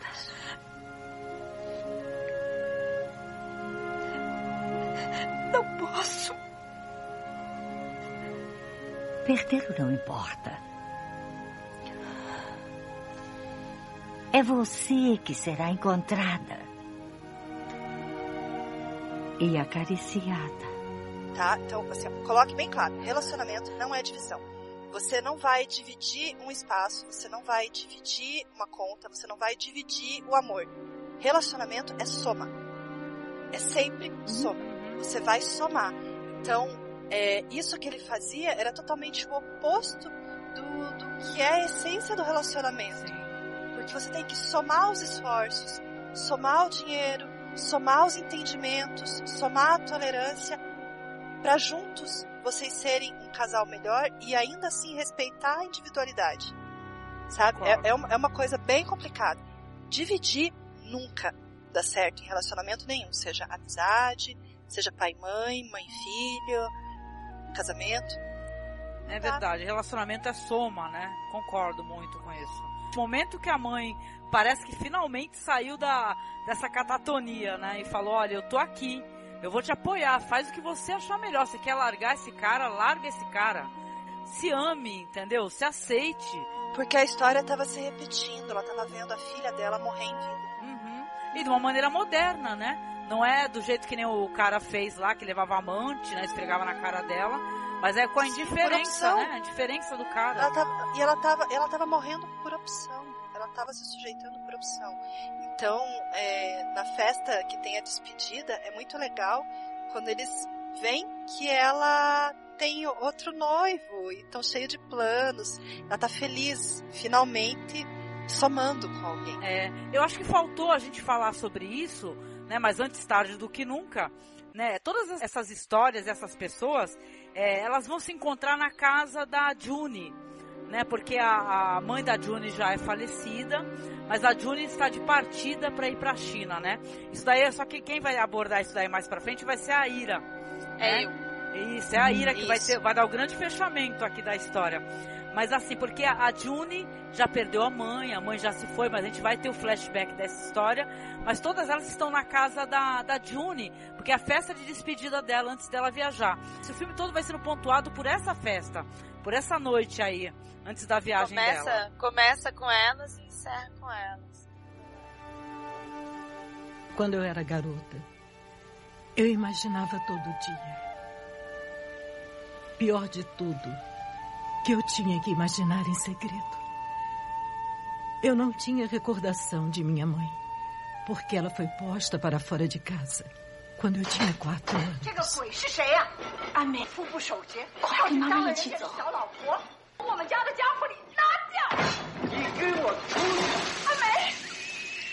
A cicatriz daquela sopa era tudo que tinha restado de minha mãe. Minha avó, meu tio e minhas tias eles me ensinaram a odiá-la. Eles a acusaram de quebrar seu voto de viúva e de fugir para se casar com um homem rico que já tinha esposa, duas concubinas e outros filhos. Então, um dia, quando minha avó estava deitada em seu leito de morte, Eu vou trazer aqui para vocês a uma história de mãe e filha, no caso a, Amei e a Rose.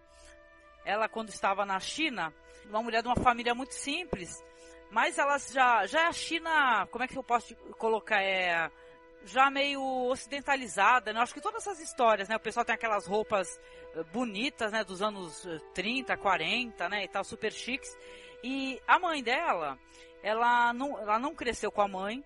Por quê? Porque a mãe, ela, ela é muito bonita, né? De uma beleza, né? Sensacional. Todas elas são muito bonitas, essas mulheres. Ela conheceu uma mulher num parque, vai, conversou com a mulher e tudo. A mulher convidou ela para jogar, sei lá, mahjong e tal na casa dela. O que aconteceu? O marido da mulher estuprou ela. Aí ela não pôde voltar para casa, porque a família rejeitou.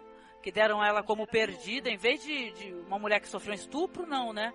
Ela foi, foi dada como, ah, você é uma, uma vagabunda, você não pode entrar nessa casa. E ela foi obrigada a voltar. Desonrada. Desonrada, exatamente. Você vai ter que voltar pra, pra, da, da onde você veio. E ela é obrigada, o único local que ela consegue um abrigo é na casa dessa mulher que levou ela para casa e ela foi estuprada.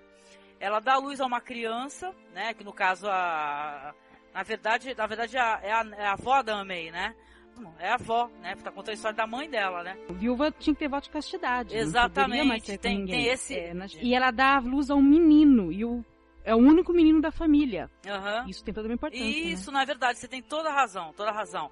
A, a Amei, ela já é nascida, a só que a mãe foi expulsa, né? Aliás, ela tem uma recordação que, é- que eu cheguei a ler no livro, né? Que ela tem uma cicatriz no pescoço. Ela lembra o dia que a mãe foi expulsa porque eles estavam brigando e tinha aquelas sopas, né, na mesa, né? Tem aqueles, aquelas refeições, né, que são familiares, né, todos juntos, e derramam a sopa em cima dela. E ela fica com uma queimadura, né, com uma cicatriz no pescoço. Aí ela é tratada pelos avós, né? E todos falam pra ela que a mãe dela é uma vagabunda, que ela, que ela não tem direito de pisar lá porque ela amaldiçoou a família. E ela não se sabe o lado dela, né? Enquanto isso, a avó dela, né, que quem criou a, a May foi a avó, né, na casa dela. Ela tá muito doente, né, pre- prestes a morrer, né? Aí a mãe dela aparece. E tá, e quando a mãe dela aparece, ela até faz uma coisa assim que é, olha, um ritual muito curioso que eu não fazia a mínima ideia, né? Mas é isso, é, disso, é isso que é interessante tu conhecer outras culturas, né? Porque tu vê inclusive coisas que que são estranhas, né, à nossa visão, né? E que ela, a filha corta um pedaço, no caso a mãe da, da Amei, ela corta o um pedaço do, do, da própria carne. E ela oferta à mãe, que está agonizando, para ver se, que é um sinal de amor, de respeito, né? Para ver, ver se a mãe conseguia melhorar. Né? Se ela conseguia melhorar, só que ela não melhora e né, não se sabe mais da mãe, mas eu acho que ela, creio que ela acaba falecendo. Mas a menina, a, a Amei, ela acaba pedindo, né, pra mãe, a mãe tá indo embora, né, o pessoal já tá expulsando ela de novo, isso depois dessa cena aí dela cortando a, a própria carne. Só que ela pede pra ir embora com a mãe. E ela vai para essa casa aí, aonde a gente descobre que realmente, que nem a Nilda falou, a mãe dela gerou o único menino, né, só que foi tomado pela... A primeira esposa isso. toma o filho, não é isso? Isso é triste, é trágico, porque o que, que acontece? Ela, além de perder o filho, ela se torna apenas uma quarta esposa que não tem direito a dar pitaco em nada, né? Ela pode levar a filha dela pra lá, só que ela, ela fica quietinha de biquinho calado que você tá vivendo é, as nossas custas de favor, né? E ela tem que satisfazer Isso. o cara lá quando ele bem entender. Exatamente, ela tem uma cena que ela tá com a mãe, dormindo na mesma cama, o cara fala pra ela, ó, tira ela daí, senão eu vou fazer na frente dela. E ela pede pra menina. Ela fala assim, olha, por favor, é, fica numa sala, né? Numa saleta, que eu tenho, que eu sou obrigada a satisfazer, né?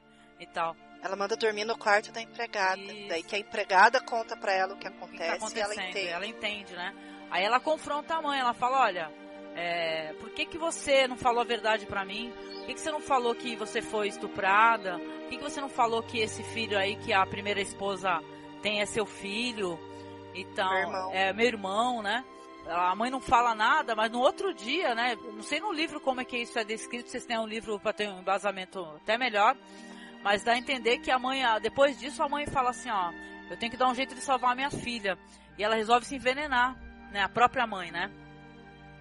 Uhum. Ela, ela se envenena. Ela, é muito trágica a história dessa mãe. Dessa ela escolhe, ela escolhe uma data que é uma data simbólica. Simbólica, sim para cometer o suicídio, para que a filha possa invocar nesse ritual desse dia tudo que ela quer, uhum. como ela quer ser tratada, o que, que ela merece e amaldiçoar eles caso isso não aconteça. Ah, muito interessante. Foi né? a chave de libertação dela, esse suicídio, ela abriu a porta para a filha poder conseguir usar, né? Caramba, ela, ela é. se, ela se suicidou para salvar a própria filha, né, cara? Isso daí tem uma importância, ela... né?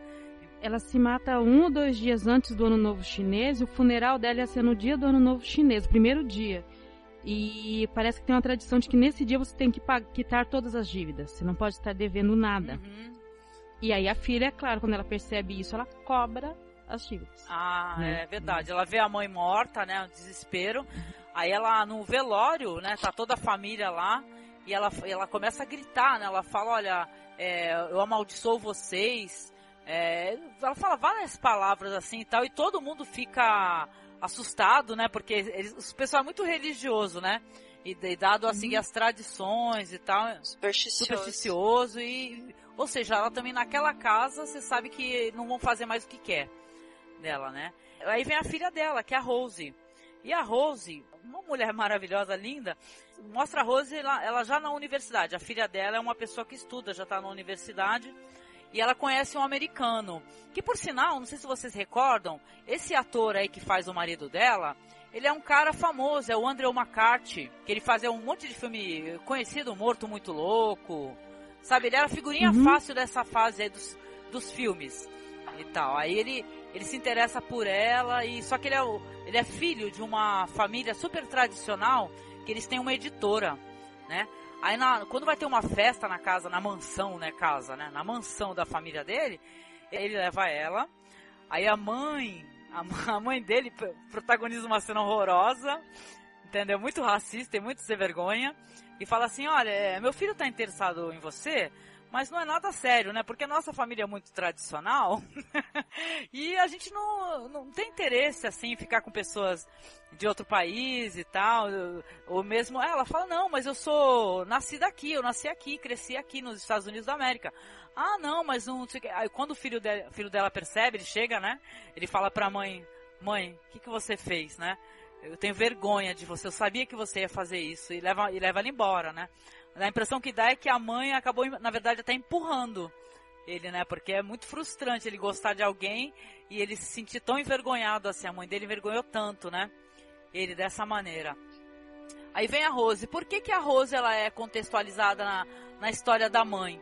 Né? Porque a Rose, apesar dela, dela entrar nessa relação, família tão gabaritada, né? O cara é um, um editor, né? Ele tem lá os conhecimentos com pessoas super chique, né? E ela tem que promover os jantares, ela tem que, que fazer a, tudo ficar perfeito, né? Sabe como é que é essas que nem a Vera Loyola. Como é que chama essas? É? Socialite, né? Socialite. É. Elas têm que promover aquelas festas muito chiques. E o que que ocorre? Ela começa a cobrar tanto de si mesma que ela para de dar importância para a relação. Na verdade, quem comete o, o erro dentro da relação dessa vez é ela né? Que ela começa a cobrar muito de si. O que atraiu, na verdade, o marido para ela, que ela, que ela ser uma pessoa inteligente, interessante, uma, um bom papo, né? Aquela intimidade, aquela cumplicidade que uma relação pode gerar, ela começa a afastar o marido. Que ela, un, as únicas conversas que ela tem com o marido é: ah, o que, que você quer para jantar? Ah, a gente tem peixe, a gente tem não sei o quê. Ah, o que, que você vai querer? Tem até uma festa que ela, ela quer tudo tão perfeito que ela seca do chão, né? Vira vinho, ela se abaixa e seca, ele olha para ela assim de soslaio. Então ela, ela, começa a cobrar tanto de si na relação que ele não consegue mais ter é, paixão por ela, interesse por ela. Ele arruma um amante, né? E ela fica, ela acaba descobrindo isso daí, que, que ele tem um amante.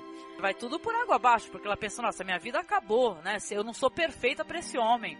Então é outra também que está tá cobrando tanto de si mesma que deixou de lado a relação.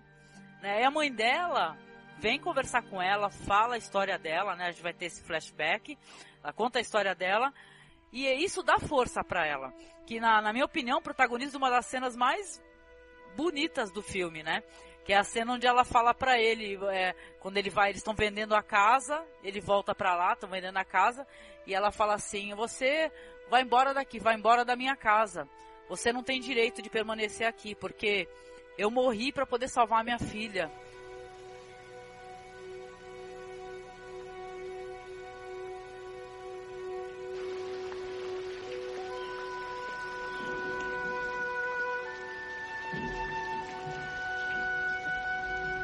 Rose, eu estou em pé na chuva tocando a campainha há 15 minutos. Está tudo bem? Querida. Está tudo bem? Querida. Saia da minha casa. Ouviu? Saia!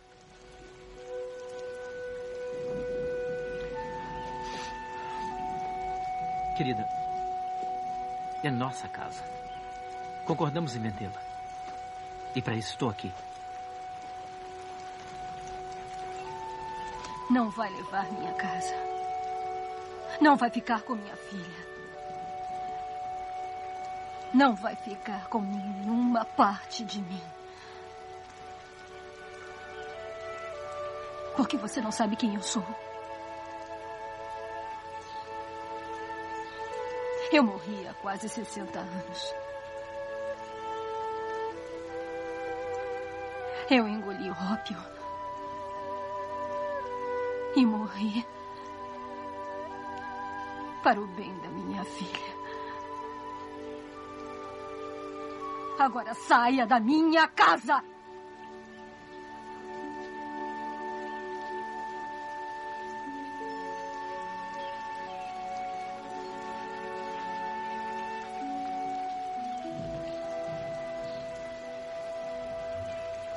Estou ouvindo.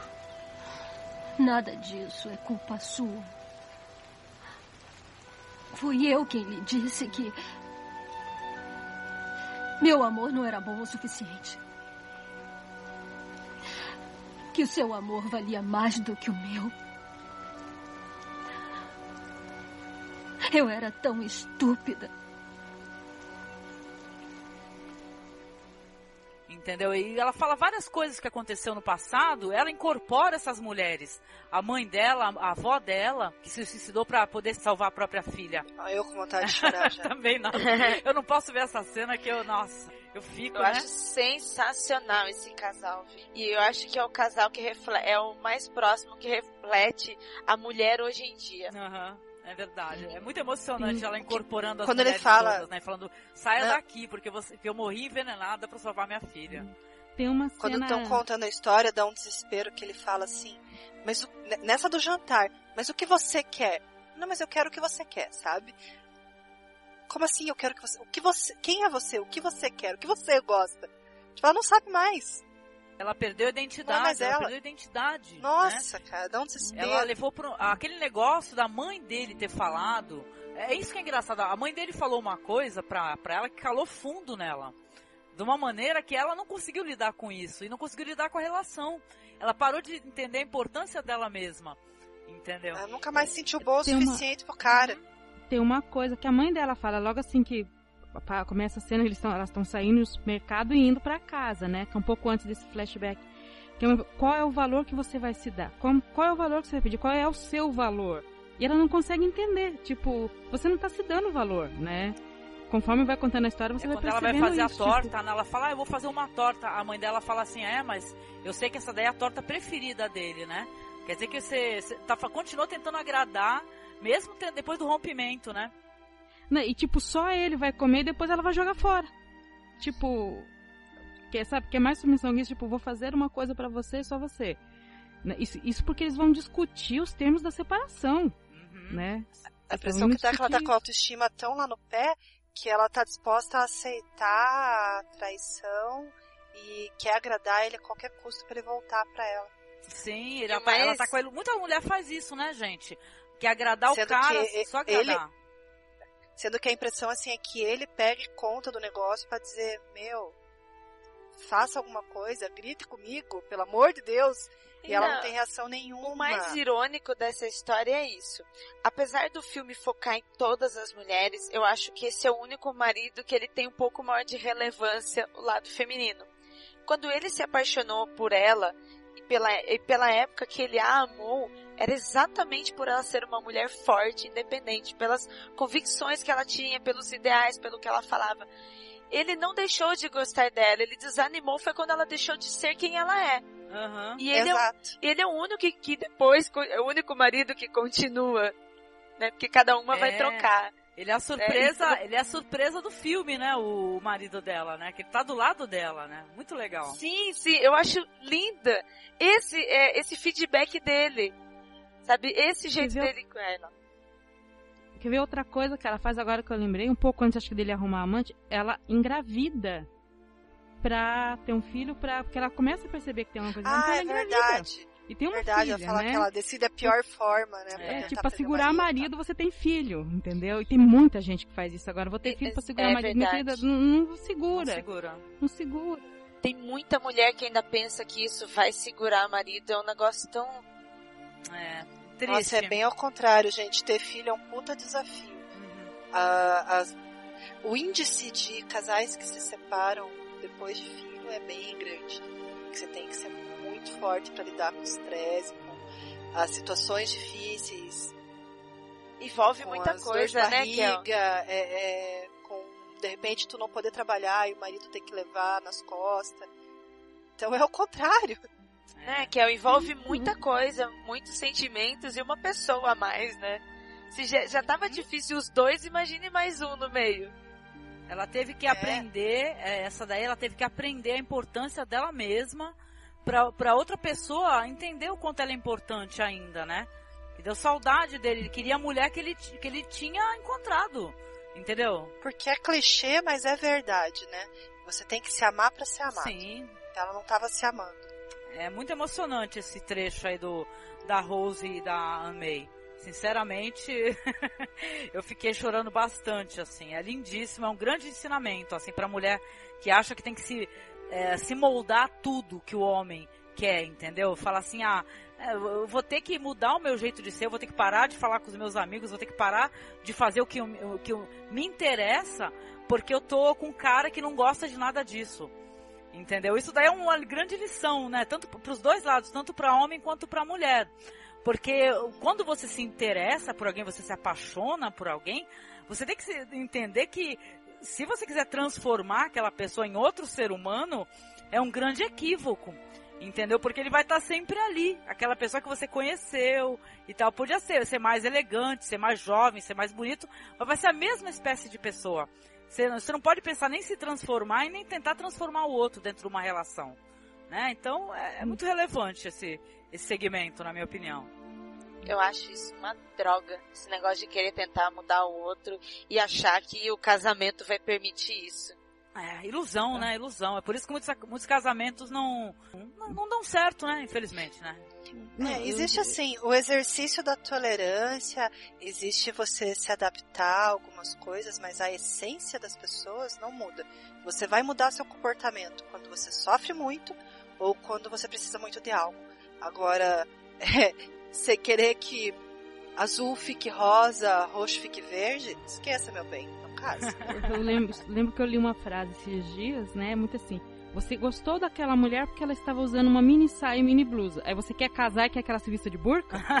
Entendeu? Tipo, é. é só questão de. Mas, tipo, eu gostei dela porque ela é uma piriguete. E agora eu caso, não quero mais que ela seja. Pera um pouco. Né? Você não gostou daquilo? Você não gostou disso? Entendeu? Não exija. Não, e. Né, o que você não. É, né? é, não, e só para finalizar, ela acabou sem querer se transformando no que a mãe do cara era, né, meu? Para pra pensar, né? A mãe dele era uma organizadora de festa, socialite, chiquérrima, tudo era perfeito, maravilhoso.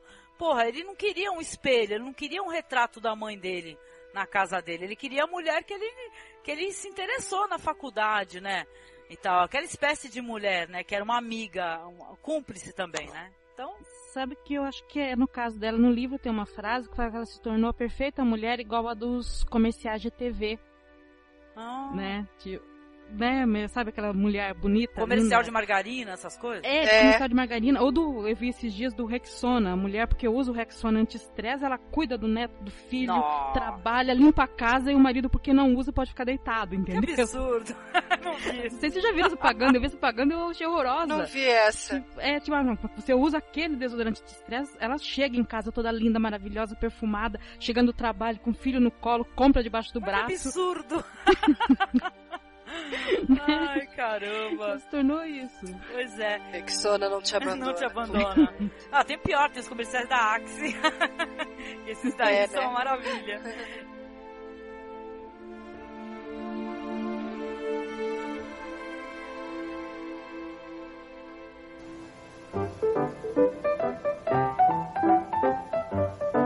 Quando eu tinha nove anos, a versão de minha mãe de acreditar em mim era acreditar que eu poderia ser qualquer coisa. Tudo o que ela quisesse. O maior prodígio no piano deste lado da China.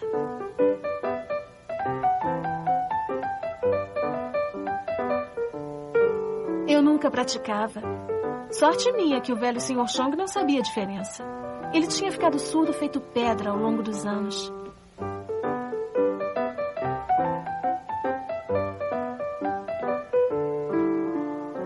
Tia Lindo era a melhor amiga e arqui-inimiga de minha mãe. As armas escolhidas por elas eram a comparação de seus filhos.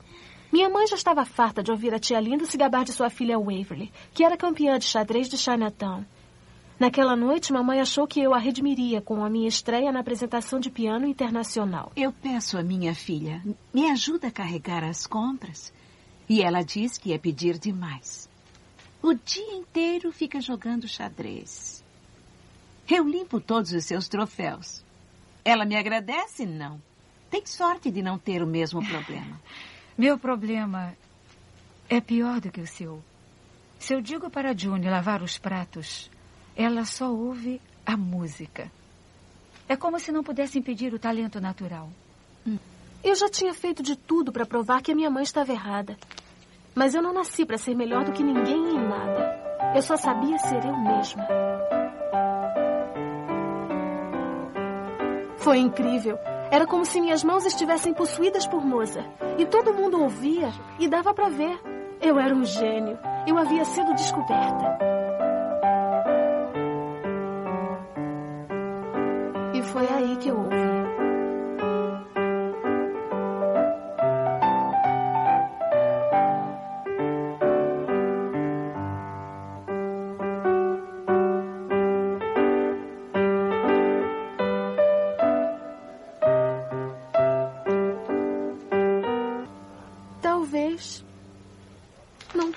Notado. Bravo! Bravo! Bis! Muito bem, muito bem!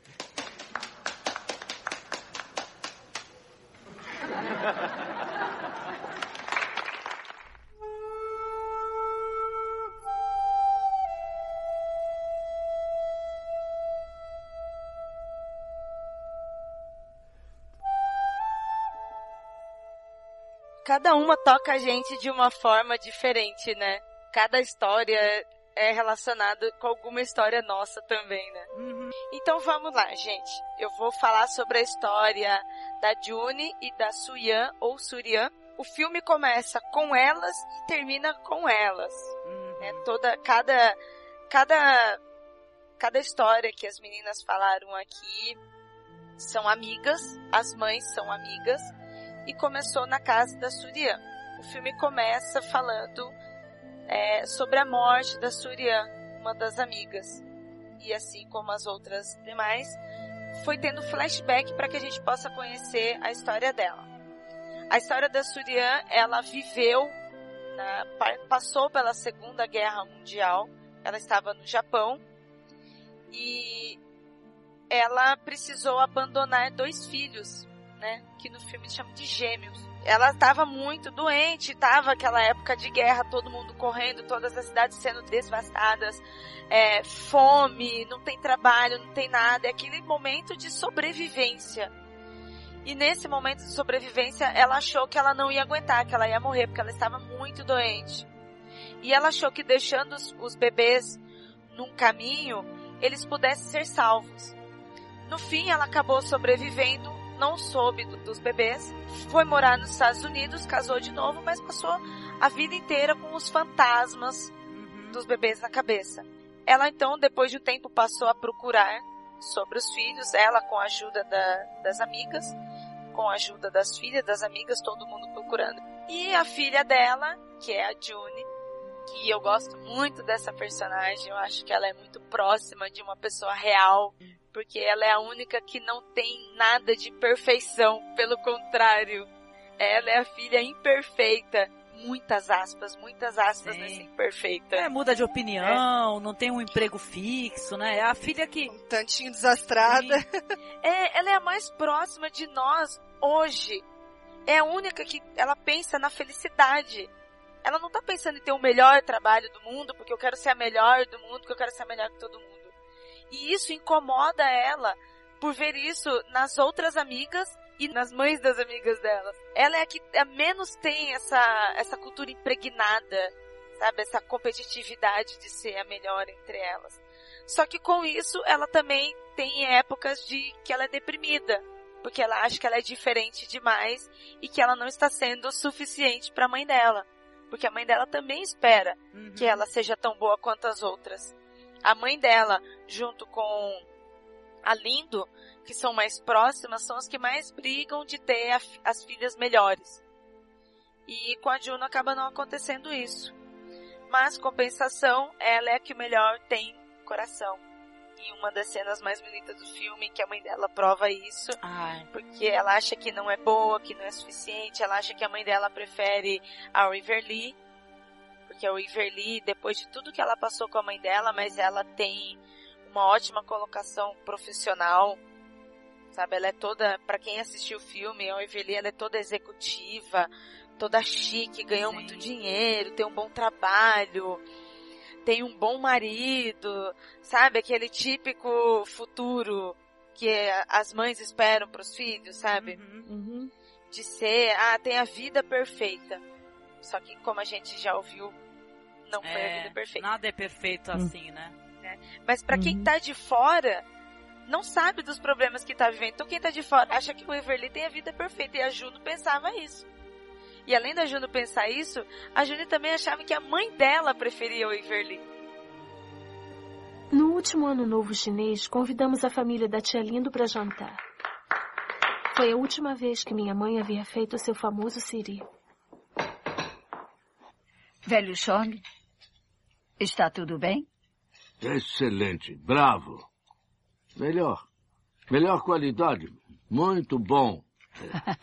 Obrigada. Viu só? Melhor qualidade. Minha mãe era assim. Tudo tinha que ser o melhor. Ela acreditava a mesma coisa a meu respeito, que eu podia ser qualquer coisa. Ao invés disso,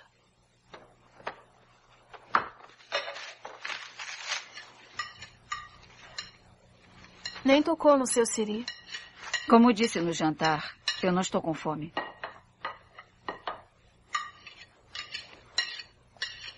O quê? Ainda zangada com Everly?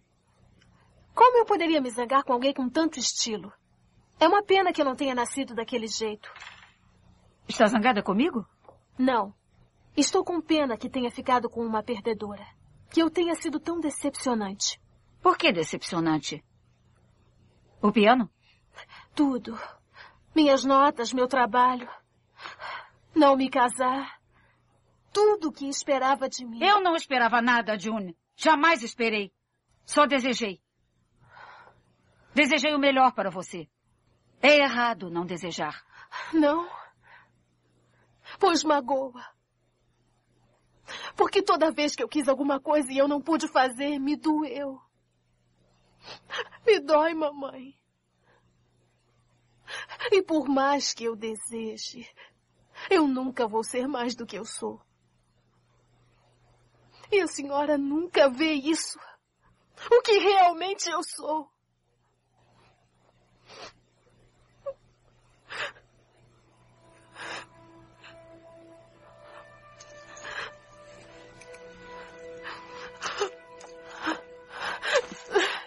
É seu, desde que era bebê.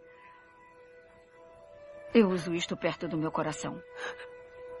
Agora use perto do seu. Irá ajudar. Para que eu veja você. Eu vejo você.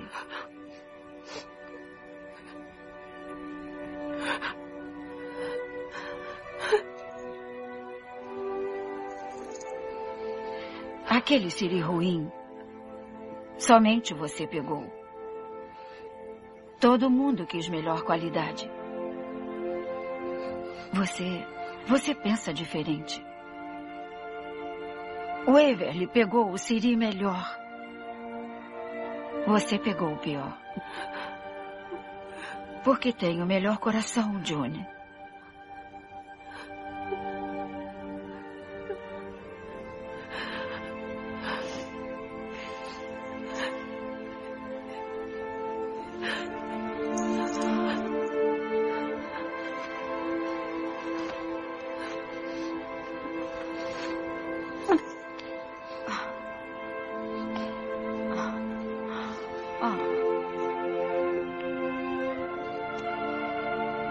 Você tem um estilo que ninguém pode ensinar.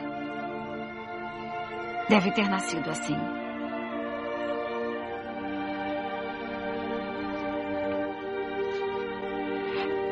Eu vejo você.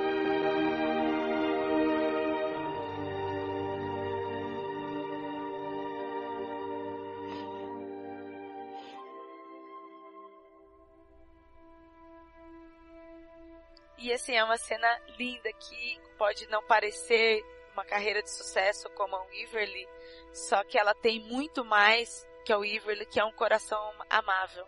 Mas a cena do pai, para mim, é a melhor cena do filme inteiro. Primeiro que assim, eu sou muito suspeita, porque eu sempre fui muito apegada com meu pai.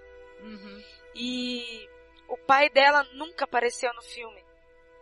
Né? Tipo, ele não tinha destaque, o filme todo é sobre as mulheres. O único homem que teve relevância, que a gente falou, foi o marido da Rose. Ponto. E mesmo assim teve uma relevância para ela.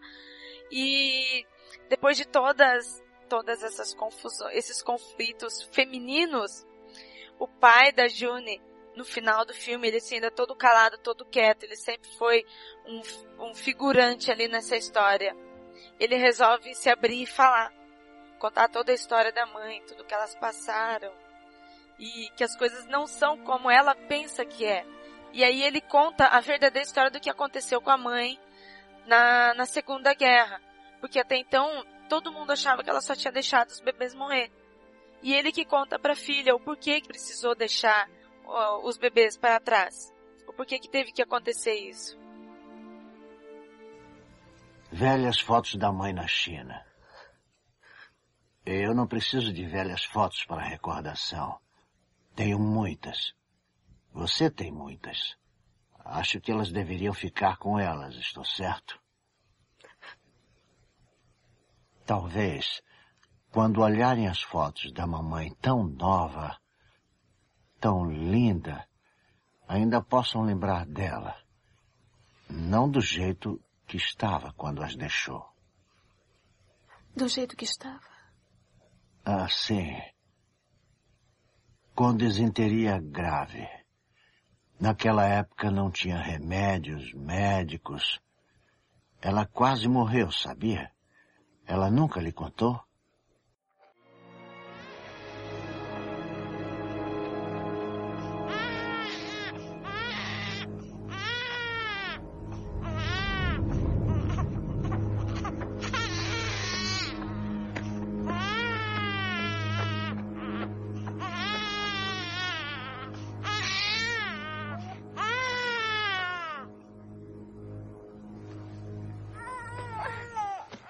Ela pensou: é melhor não morrer ao lado dos bebês. Ninguém salvaria bebês com tanta falta de sorte. Quem vai querer dois bebês com mãe fantasma seguindo eles? Muito má sorte. Muito.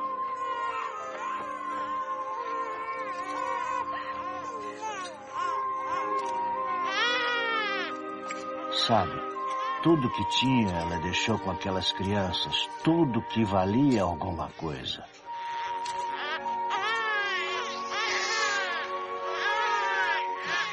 Ela deixou um bilhete com todo o seu ouro, prometendo mais se os bebês fossem levados para o pai em Chuntin.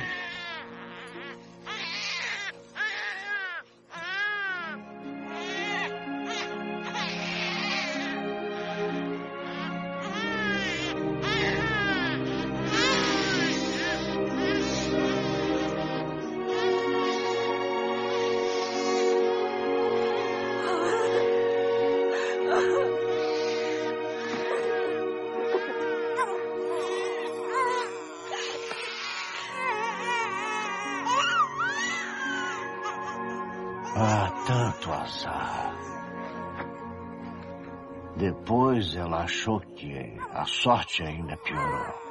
Alguém a salvou depois que ela as deixou. A colocou no caminhão.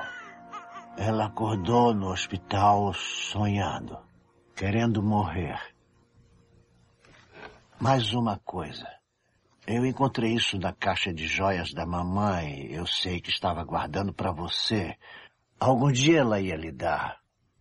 Eu acho que é bom agora. Vamos, abra. É boa sorte para a China. Está vendo? É uma pena de cisne. Pena de cisne? Ela resolveu que não podia lhe dar a pena ainda não. Ela achou que não iria entender. Eu acho que eu nunca fui muito capaz de ouvi-la. Não, não, não, não, não, não. Ela achou que não tinha valor suficiente como mãe para lhe dar. Valor suficiente para mim? Porque ela perdeu a esperança com relação às outras filhas. Como poderia mostrar como ter grande esperança quando ela tinha perdido as esperanças? Uma mãe, uma mãe jamais pode perder a esperança para seus filhos.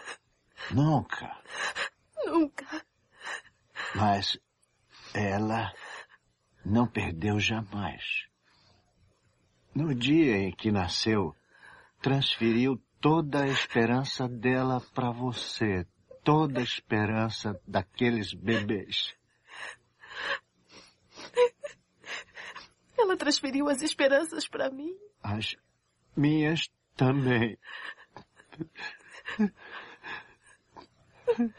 Eu te amo, papai.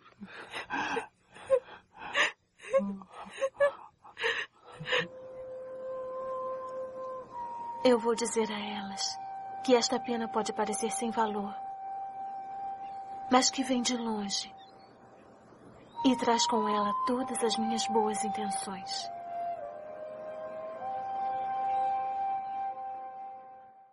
A Júnior fica nessa questão da expectativa da mãe. E a mãe não tem expectativa em relação a ela, ou não demonstra muita expectativa, só acho que no começo, por causa do piano, uma coisa assim. E isso. o que acontece? Eu acho que isso é um outro lado da questão de relacionamento de pai e filho, porque tem a questão da cobrança e da expectativa demais. Mas quando o pai ou a mãe não demonstra expectativa, também isso acaba refletindo negativamente. Porque você, é, quando você não demonstra expectativa nenhuma, e assim, ela demonstra muito pouca expectativa, entendeu? É, a pessoa fica sem norte, ela fica um pouco assim, um pouco, o que, que a minha mãe quer, o que o meu pai quer. Porque a mãe acho que acabou não falando, o que eu quero é que você seja feliz. Aquela coisa que a gente falou antes, não havia comunicação tão, tanto. Uhum. Então, ela queria que a mãe fosse feliz, a, a mãe queria que a filha fosse feliz, mas eu acho que ela nunca expressou isso em palavras. Então ela achava que estava fazendo errado as coisas, porque ela não terminou a faculdade, o emprego dela não era tão bom, e aquela coisa toda. E, e eu acho que a mãe, nesse fato dela ter abandonado o, as filhas gêmeas, né, lá, o que ela queria era ter a filha, entendeu? Sabe aquela coisa? Eu tenho uma filha aqui. Então eu não vou querer, não vou é. exigir mais dessa filha porque eu tô com a filha aqui, porque as outras eu não tenho. Já basta. Só que a, a, a Juline não conseguiu entender isso. Só depois que ela consegue entender isso. Que pra mãe dela, o fato dela estar lá já era o suficiente. Quando ela entrega um colar de que ela tem uma pedra de jade, né? Que ela usou isso no, perto do coração a vida inteira, né?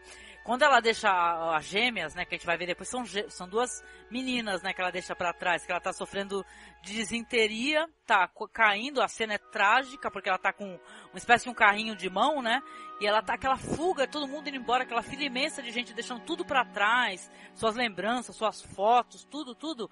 Porque ela é uma mulher, era uma mulher casada. Só que o marido estava vivendo em outra localidade. Ela estava tentando ir para essa localidade onde o marido estava, fugindo com as duas crianças, né?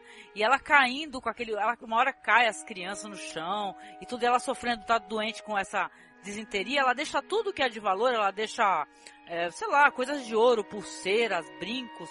Ela deixa que era de valor para ela, as é. joias e a foto Isso. dela. Pra, pra alguém cuidar das crianças, né? Pra alguém cuidar, para ver as crianças e falar, olha, por favor, é, deixa com bilhete, né? Cuida da, dessas crianças que eu tô em tal lugar, você vai ser recompensado e tal. Coisa trágica da vida, assim que ela foi embora, pegaram as crianças, né? Só que nunca contataram ela. Né? Depois as, as, as amigas do Clube da Felicidade e da Sorte que conseguiram né, o, o, localizar essas, essas já mulheres adultas, Tem uma né? frase que ela diz ali que mais difícil que, que, que não ter sorte de ter precisado deixar as crianças ali foi não ter tido a sorte de morrer, de ter sobrevivido. Ela fala ah. assim, o meu pior, meu outro azar foi ter sobrevivido. para se arrepender, morrer, né? né? Porque ela volta e daí não dá mais. Sabe, a Sim. educação delas é tudo através dos gestos e não da fala, elas não se expressam mas cada gesto representa alguma coisa para elas, para as mães.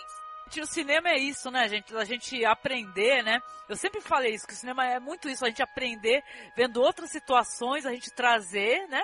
Isso de um filme, de parar para pensar, porque você vai assistir, você vai refletir, né? Falar, nossa, fico... a minha relação, né? Como é que é com a minha mãe, com a minha filha, né? Ou com uma avó, né? Que seja, Sabe né? Sabe o que eu fico imaginando? O tanto de gente que não assistiu isso e a ficha caiu. Porque você não consegue ter essa análise quando você está vivendo as coisas. Mas vendo o, o cinema, vendo a representação é, de outras vidas, alguns sinais ali fala, peraí, mas a minha mãe ou eu faço igual. Então será que não é isso? Né? Tipo, olha como a ficção pode dar a volta e ajudar você no filme. É, é o que eu considero. Eu acho que esse filme, todas essas histórias falaram sobre nós, fases de nossa vida, pessoas, mulheres das nossas vidas, momentos. Todo filme ele vai, vai ter esse negócio de estar numa festa lá na casa da June. Ai, a June vai pra, pra China, nossa, conhecer as irmãs, né? As gêmeas que foram reencontradas depois de tantos anos, já são já umas senhoras, né? Só que o que, que, que acontece? Quem fica sozinha para contar para ela, a tia Lindo, né? Ela chega e fala: Olha, a gente mandou as cartas, a gente respondia para elas como se fosse a sua mãe. Ou seja, as gêmeas, elas não sabem que a mãe delas já faleceu. né? A, a Juni fica desesperada, fala, olha, como assim? Então vou cancelar essa viagem. Como é que você ficou falando que é, dando a entender que você era minha mãe? Elas querem ver a minha mãe, entendeu? Elas querem saber da minha mãe, não de mim. O final é final é sensacional. Quantas pessoas você quer chorando nesse podcast? Eu acho que a gente tem que Para, deixar tá? as pessoas curiosas pra irem assistir esse filme. É. Vamos assistir o Ah, final. o final é muito Já lindo. tem 20 Não, mas- anos o filme, mas ó, não vamos dar spoiler. Tão lindo. É, a hora que ela se encontra é maravilhoso. A Júnia ela percebe que a mãe dela estava certa. Realmente ela é o coração, porque ela consegue ir lá, né? Fazer aquilo, se encontrar é, com as irmãs, com a família das irmãs. Tem uma coisa que não fala, acho que no filme, mas é, no livro falava que as irmãs não foram levadas para encontro porque o casal que adota elas é um casal meio de camponeses analfabetos. Eles veem que tem um bilhete, mas eles não sabem ler o bilhete. Tá toda aquela confusão de guerra, entendeu? A única coisa que eles fazem é resgatar as crianças, né? Ah, que E- trágico. E, por isso que dá toda essa, essa confusão toda. Quer dizer, também é outro ruído de comunicação. Você deixa um bilhete, Uhum. mas metade do país é analfabeto, né? Então... É verdade, educação não era pra todos, né? Por mais valor que essa sociedade, né? Eu sempre tive muita admiração, sabe? Pra, pela maneira como os chineses e tal, eles lidam com a educação, né? Mas talvez no campo, né? O homem humilde lá, não, nem todos tivessem acesso à educação, é verdade. É verdade. É um final muito emocionante aqui. Eu acho que não tem problema a gente deixar esse final em aberto, não, porque essas lágrimas aí, eu acho que que tá escutando a gente vai ter que ter sozinho aí no seu Vale a canto. pena você assistir. Vale a pena. Em qualquer época da sua vida. Depois você termina e vai abraçar tua mãe, vai abraçar tua filha, sabe? Vai abraçar quem você ama e, e poxa, e tenta pensar em todas as palavras que você não falou, as palavras boas, sabe? Porque a vida é muito mais do que a gente dar um presente, a gente dá, sei lá, é uma palavra, né? O eu te amo tem uma importância. A minha mãe tem 90 anos, né? Na verdade tem 94 anos a minha mãe. Eu tive uma educação toda rigorosa, né? Porque a minha mãe é católica, né? Muito rigorosa. Só que eu, depois de uma mulher madura, eu entendi tanta coisa do que a minha mãe me explicava, ou que ela tentava me ensinar, mesmo coisas que eu não concordo até hoje, pelo menos entender a intenção daquilo. E hoje em dia eu sempre falo eu te amo. E isso daí eu acho que tem muita importância você falar pra tua mãe, você falar pra tua filha, falar um eu te amo. Então você verbalizar esse eu te amo, eu te entendo.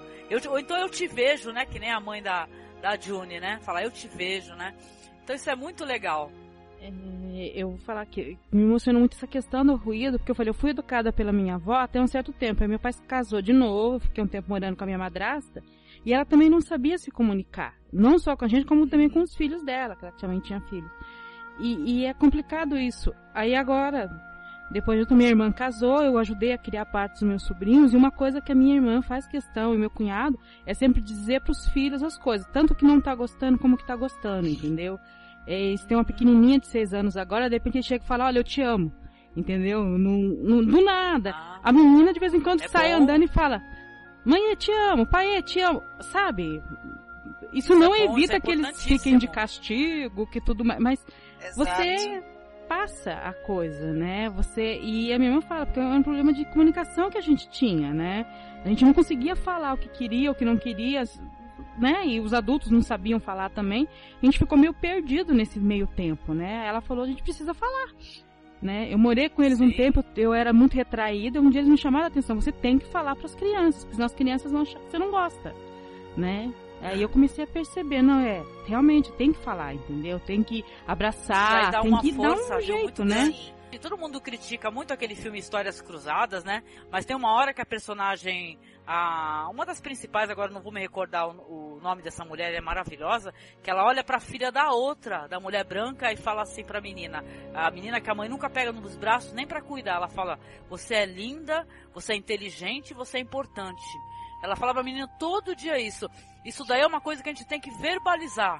Sempre a gente fala, você é lindo, você é inteligente, você é importante. Porque a pessoa tem que sentir força. Porque o sabe? discurso faz cicatriz que nem arranhão.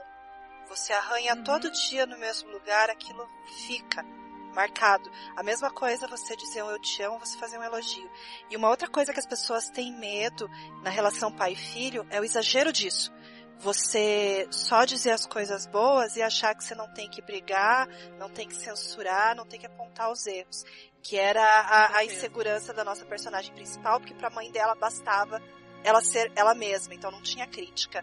É, hoje, uma criança precisa que você dê o limite. Limite é gostar também, gente. Então, quando você É for claro. criar o seu filho, é, tenha, tenha consciência de respeitar ele, de dizer eu te amo, que nem o meu aqui eu falo pra ele assim, filho, sabe que a mãe te ama? Ele olha pra mim e fala, ah, eu sei. Mas também tem que ter a crítica, dizer, ó, você fez errado, ó, você não pode fazer Hum. isso. Não tenha medo de dizer o não, porque isso também é gostar. É claro, não pode ter aquelas criações, né, que nem antigamente lá nos idos lá dos anos 80 e tal, que às vezes tu falar coisas ruins para um filho, né, tu chamar de burro, Nossa, isso é um disso, daquilo, absurdo. isso, isso aí não isso não se faz, né? Porque isso aí também cria uma cicatriz Exato. terrível, que a, a criança cresce Destrói a um adulto autoestima. inseguro. Isso. Agora, eu acho que eu te amo não tem limite. Sabe o que eu escutava muito? Você não consegue fazer nada direito. É isso É, não é, é bom, tipo, né? Verdade. melhore. Eu não escutava, olha, melhore o que você tá fazendo. É tipo, não, você não vai conseguir. Tem que estar sempre incentivando pro melhor, né? É. Esse é um filme que leva a excelentes reflexões, viu? Porque a nossa vida nessa terra é tão curtinha, né? Quem Uhum. somos nós, né? Eu, quantos eu te amo que eu deveria ter falado e não falei, né? Então eu tô, tô gastando todos aí, eu tô queimando os eu te amo todinho, entendeu? não, não é ai. queimar, Mas-? É distribuir, é repartir e acaba aumentando. Né? Ah, é verdade? Você recebe de volta tudo isso.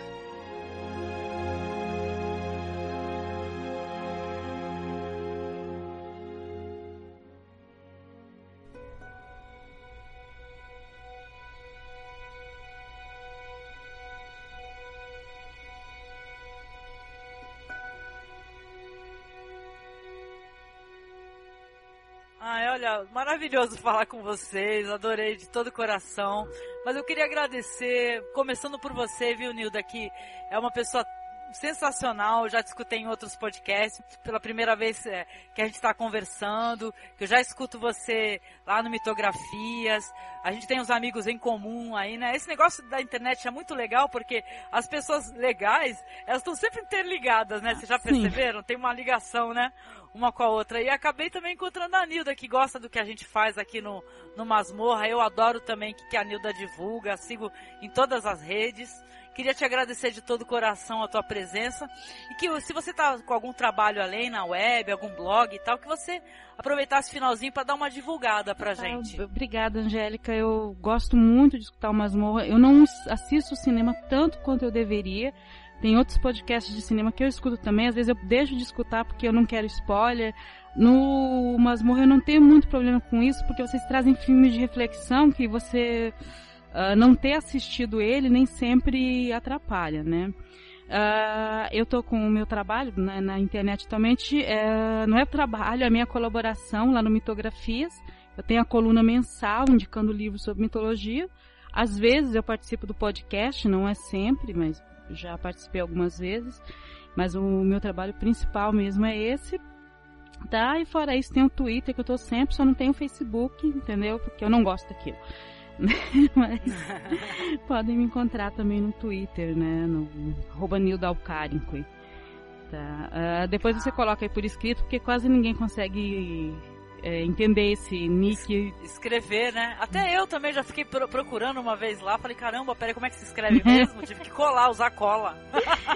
Não, você falou essa história de conhecer gente pela internet. Eu, depois que comecei a utilizar a internet, meu, minha gama de amigos melhorou muito. Porque eu sempre fui meio nerd, mas eu moro aqui na periferia. Às vezes você não consegue encontrar. Às vezes você não consegue encontrar porque você não se relaciona. Porque um dos meus melhores amigos é daqui. E eu conheci ele pela internet e descobri que ele morava a quatro quadras da minha casa. Depois, né? Mas assim, eu não teríamos nos conhecido sem internet, porque eu sou muito fã de Senhor dos Anéis. Eu comecei por esse grupo, depois você vai é, intercambiando com grupos de Harry Potter, de, de Doctor Who e vai indo. Eu vou fazendo amigos, né? É muito bom. Você encontra o seu ponto de interesse e vai indo, entendeu? Aí eu descobri podcast, agora eu tô indo. Né? Muito bom isso. Ah, é. Muito obrigada, viu, Nilda, de coração. Foi um prazer imenso é, participar com você aqui. Eu te agradeço mesmo, Não, querida? Obrigado pelo convite. Foi bom demais falar contigo. Obrigada mesmo. Tá bom, querida? Tem alguém fungando aí? Acho que tem alguém chorando. Sou eu não, sou inocente. Acho que sou eu ainda. Ai. Ira, eu quero te agradecer por você ter participado conosco aqui. Tu já participou de um projeto anterior conosco lá que é o foi sobre a fonte das mulheres no Dia Internacional da Mulher. Queria que você divulgasse aqui no final do podcast um pouco do teu trabalho na internet. Eu sei que tu participa junto com o Andrei lá no Freakcast, né? Que é muito bom mesmo, muito legal. E também tá no The Best Radio. Você é maravilhosa, uma figura simpaticíssima da internet. Obrigada por participar. Bem, gente, eu, eu agradeço, Angélica, pelo convite, a oportunidade de estar aqui de novo. Como eu falei no início do programa, é uma honra, é um prazer estar aqui, porque o seu podcast, ele é uma referência entre os podcasts brasileiros, principalmente pelo lado Obrigada. cultural. Não, a gente não vem aqui para falar das ah, nossas histórias de infância na escola e falar o que todo mundo já falou, não. A gente vem aqui para falar das nossas vidas como pessoas. E isso é o mais legal que tem. É muito bom fazer essa analogia com filmes como a gente fez nesse programa. Para os ouvintes que gostaram da minha participação aqui e quiserem me ouvir novamente, vocês podem me ouvir lá no Mundo Freak Podcast, viu, Angélica? É Mundo Freak. E não Freakcast. Ah, Mundo, Mundo Freak. Freak. Não é Freak É Mundo Freak. Ah, beleza. É www.mundofreak.com.br. Então lá eu tô com o Andrei. Não tô participando tanto quanto eu gostaria, mas eu tô lá. Vocês vão me encontrar também lá no pussycast.com, que é um projeto meu e da Morena Moraes. Agora começo de ano, agora em, no começo do ano teve Erótica Café. Nós cobrimos o Erótica Café. Então vai lá no nosso site, escuta nosso programa que vocês vão gostar. E também agora, como a Angélica falou, eu estou participando de uma rádio web que é toda sexta-feira, é ao vivo. Vocês até vão encontrar o conteúdo on demand uhum. depois, mas eu aconselho vocês a escutarem ao vivo, que é mais divertido. E vocês também podem participar é com a gente ao vivo. Você pode fazer perguntinha legal, ela responde. É, é faz pergunta, manda beijo, sabe? Pede o que vocês quiserem que a gente vai falar lá. Se vocês quiserem, a gente brinca com vocês também. Se vocês não quiserem se expor, só manda beijo, não tem problema. E é lá no www.bestradiobrasil.com. Toda sexta-feira às 21 uhum. horas. E é isso. Ah, se vocês legal. quiserem, Pô, obrigada, Se vocês quiserem viu? me seguir no Twitter também só pra ouvir besteira é arroba iracroft. Mas aí é só besteira, hein? Não é programa. Imagina, maravilhosa. Eu recomendo que sigam a todas. Então, olha, vale muito a pena conferir o trabalho dessas mulheres, viu? São todas maravilhosas. Ah. Obrigada, viu, Ira?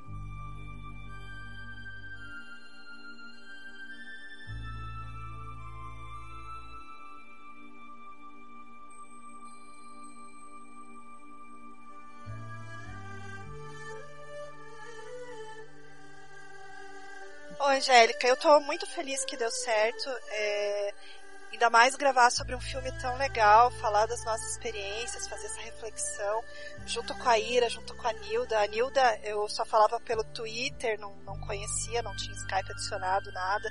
Gostei muito. A Ira já é irmã, né? A gente até já trabalhou junto, já briguei com ela, então ela continua me amando, então quer dizer que a amizade é verdadeira.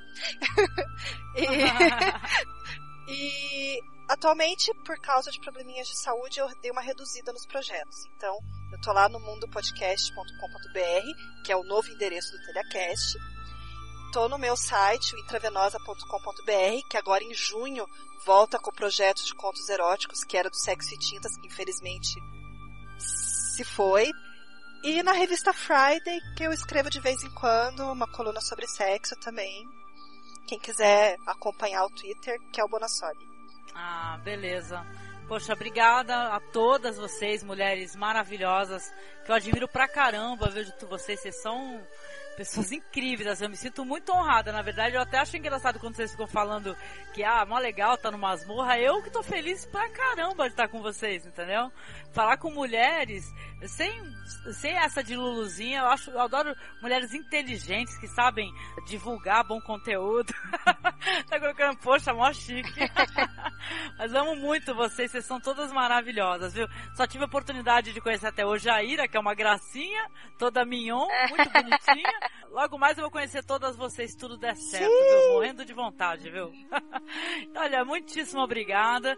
E para você, ouvinte querido, assista ao filme O Clube da Felicidade e da Sorte, que eu acho que vai se tornar um filme também para comprar o DVD, o Blu-ray, porque é um filme lindíssimo pra gente pegar de tempos em tempos, né?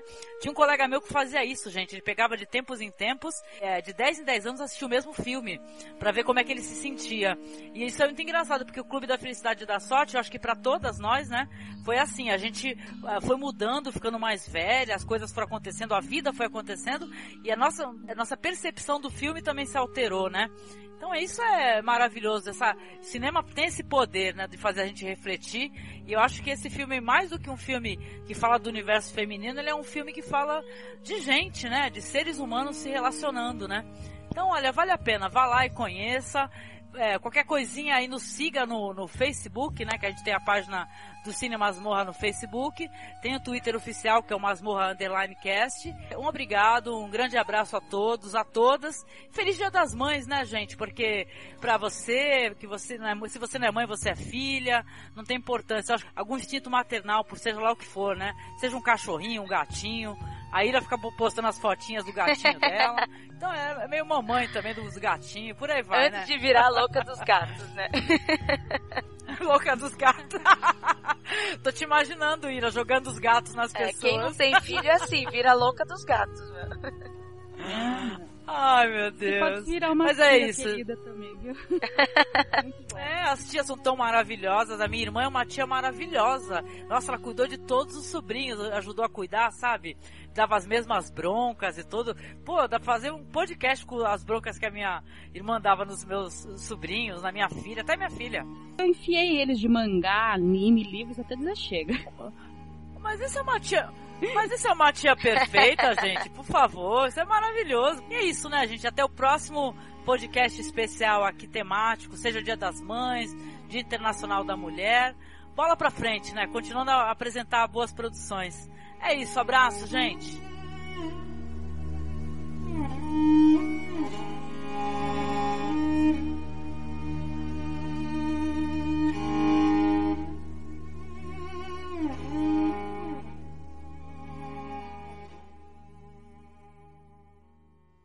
Ah, Kel, pra ti, para de chorar. o nariz, para de chorar.